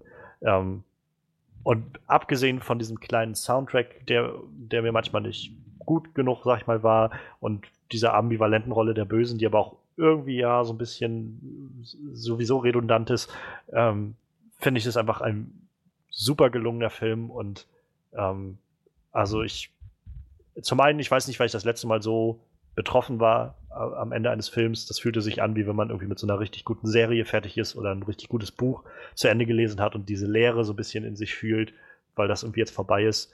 Ähm ich würde mich nicht wundern, wenn der Film herausragen wird unter den großen Comicbuchverfilmungen, die es gibt. Also, dass der, ich will jetzt nicht sagen, dass es der beste aller Zeiten ist, aber dass der in ein paar Jahren genannt wird, unter anderem mit äh, The, The Dark Knight, mit ähm, Iron Man, mit dem ersten und zweiten X-Men-Film. Also ich finde, es ist sowieso für mich mit der beste X-Men-Film, den wir haben. Und für mich sind das neuneinhalb von zehn. Es ist nicht ganz perfekt, aber es ist wirklich, wirklich unglaublich gut. Und äh, ja, zu dem Punkt, ähm, ob er jetzt so gut ist, dass man nochmal reingehen sollte und ihn nochmal zu schauen, so toll ich den finde, ich weiß nicht, ob ich mir das emotional nochmal antue. Ja, ganz genau. Aber das ist, das ist halt genau sowas wie, keine Ahnung, ich weiß nicht, ob man, ob Leute jetzt mehrmals losrennen, um sich Manchester by the Sea oder, oder Gone Girl oder sowas im Kino anzuschauen. Ich glaube, das sind so Sachen, die können auch einfach echt total super sein, aber da reicht auch einmal. ähm, ja. Ich werde mir den wahrscheinlich auch einfach nur kaufen und ins DVD-Regal stellen, so da kann er dann bleiben. Also ich werde mir den auf jeden Fall auch holen, wenn der nachher irgendwann draußen ist. Ähm, ja, also für mich super, alles super gelungen bei diesem Film. Wundervoller Abschluss für das Ganze und vielleicht ein tolles Zeichen dafür, dass man äh, auch andere Sachen machen kann mit Comicbuchverfilmung heutzutage, indem man äh, Regisseuren und Filmemachern einfach freie Hand lässt bei dem, was sie tun. Ja. Oh meine Güte, ich muss jetzt gleich erstmal was trinken, wenn wir fertig sind. Meine, mein Mund ist schon ganz trocken durch das ganze Reden. ähm, ja, ich freue mich äh, sehr, dass wir das heute geschafft haben und dass wir Logan uns angeschaut haben. Und jetzt äh, muss ich dann mal schauen, welchem Film ich äh, ab jetzt dann entgegenfiebere. ich glaube, Get Out wird ein, ein neuer Kandidat dafür sein. Ähm, ja, wir, wir haben jetzt heute unsere Logan-Review äh, abgeschlossen. Nächste Woche wollen wir in Kong Skull Island reinschauen. Der startet jetzt hier. Ähm, mal schauen, was, was dieser neue Eintrag in, in dieses Multiversum oder, oder Shared Universe der Monster gibt. Äh, Godzilla und King Kong werden ja dann irgendwann auch aufeinandertreffen, 2020 oder so. Mal schauen. Ähm, wer das Ganze hier cool findet und Spaß daran hat, wie wir irgendwie über Filme reden, der kann das Ganze natürlich auch abonnieren. Ähm, bei Soundcloud gibt es die ganzen Podcasts, auch bei iTunes kann man die finden. Ähm, man kann auch auf Facebook äh, gucken, bei der Facebook-Seite Onscreen äh, Review. Und äh, wir haben jetzt eine Website, die momentan noch so ein bisschen in der Arbeit ist, aber die besteht schon, das ist onscreenreview.de. Und es gibt auch noch die alte Website spaceluchadores.de, auf der kann man auch nachschauen. Ähm, Im Endeffekt kann man auch immer nur sagen, wenn man das toll findet, dann und kennt noch jemanden, der auch Filme mag oder so und findet, der sollte das hören oder die sollte das hören, dann gerne weiterreichen. Ich glaube, nur durch so, so Mundpropaganda können wir uns so ein bisschen äh, fort bewegen und ausweiten. Bisschen ähm, fortpflanzen. So, so ungefähr. Äh, die Visitenkarten sind heute gekommen, die ich äh, anfertigen lassen habe. Ja, ich möchte mich herzlich bedanken bei unserem Panel, allen voran natürlich bei Misha, die sich heute Abend nochmal Zeit genommen hat, um uns Gesellschaft zu leisten. Oh, danke schön. Immer wieder gern. Ähm, auch die könnt ihr online finden. Äh, am besten, da kannst du äh, am besten selbst mal so deine, deine Plugins reingeben. Meine Plugins? ja, äh, unangebrachter Humor, aber es ist schon relativ spät, deswegen darf ich das. Ähm, ja, wie gesagt, man findet mich auf meiner äh, Facebook-Cosplay-Seite Misha Licious Cosplay and Crafting. Ich habe jetzt auch ganz neu meinen Patreon-Account auch mit Misha Licious Cosplay angelegt. Wer also gerne mal hinter die Kulissen schauen und mich eventuell auch ein bisschen unterstützen mag, kann da reingucken. Ich habe äh, Twitter, Instagram, was im Endeffekt immer unter dem gleichen äh, Nix auch läuft und vielleicht schon mal so ein kleiner Ausblick äh, für alle, die das Thema Cosplay auch ganz äh, toll finden. Die Leipziger Buchmesse steht in ein bisschen über zwei Wochen an und da ist wirklich das Schaulaufen der Cosplayer dann angesagt. Spätestens Freitag wird es wohl losgehen und wer schon gefühlt immer mal seine Film, Lieblingsfilm, Serien, Game, Anime, Manga Charaktere auf dem sage ich mal, im realen Leben begegnen wollte, der ist da genau richtig an dieser Stelle. Und auch wir, also ich und mein Schatz, sind alle vier Tage vor Ort und werden uns da ein bisschen rumtreiben. Eine kurze Frage, kannst du uns einen kleinen Ausblick geben, was es geben wird von, von dir und von euch? Äh, Cosplay-technisch? Tatsächlich, äh, ja. Wir werden, äh, wir sind also von Donnerstag bis Sonntag anwesend und auch anzutreffen. Äh, wir tragen am Donnerstag mit einer 13-Mann-Gruppe Avengers Academy. Das ist ein Handyspiel, wo es also darum geht, unsere jungen Helden in ihrer Teenagerzeit an der Schule zu bekleiden, Partys zu feiern und lauter sowas. Ähm, dann am Donnerstag haben wir eine Sumania-Gruppe zu siebt. Äh, ich bin Mr. Big, also falls ihr jemanden in einem Bürostuhl mit dicken Klunker am Finger seht, das bin ich. ähm, Samstag sind wir X-Men Apocalypse. Äh, ich als Nightcrawler, mein Schatz als Quicksilver. Äh, wir haben noch eine Jean Grey und eine Mystique dabei. Also die blau angemalten, das sind wahrscheinlich wir. Und am Sonntag äh, sind wir vor Ort als Kingsman, als Exy, Roxy, Merlin und Gazelle. Meine Güte, das klingt nach einem super Line-Up. Ähm, wir, also ich bin bloß Samstag da. Ich werde dich wahrscheinlich noch mal irgendwo auf, äh, dir irgendwo auflauern oder so. Klar, gerne. Mal schauen.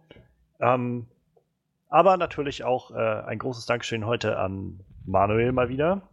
Wird mal wieder, gerne. Ähm, wo ich auch mal gleich noch mal sagen muss, äh, man, wer nachher vielleicht mal auf die Website schaut oder so, vielen Dank an Manuel, der da so ein bisschen äh, auch, naja, die Feder in die Hand genommen hat, um das so ein bisschen äh, aufzubauen und da so das Ganze zu organisieren mit dem Web, äh, WordPress und so und äh, mich da auch so ein bisschen eingewiesen hat. Und wir werden da jetzt, glaube ich, alle demnächst ein bisschen noch zusammen dran arbeiten. Und natürlich auch ein großes Dankeschön an Frederik. Immer wieder gern. Der uns natürlich immer wieder mit seinen Walking Dead äh, Reviews so ein bisschen Gesellschaft leistet. Und äh, jetzt auch wieder seinen alten Rechner zu Hause hat. Also sehr schön, dass das auch mal wieder passiert. Ach ja, das, das hat länger gedauert, als ich ursprünglich geplant hatte. Ein halbes Jahr. ja, insofern äh, haben wir, glaube ich, alles gesagt. Wir freuen uns sehr, dass noch jemand zugehört hat und hoffen, dass nächstes Mal auch wieder wer dabei ist und vielleicht sogar noch einer mehr dabei ist. Wenn das jede Woche einer mehr wird, dann wird es auch schön. Ähm, insofern macht's gut. Wir hören uns nächstes Mal. Bis dann.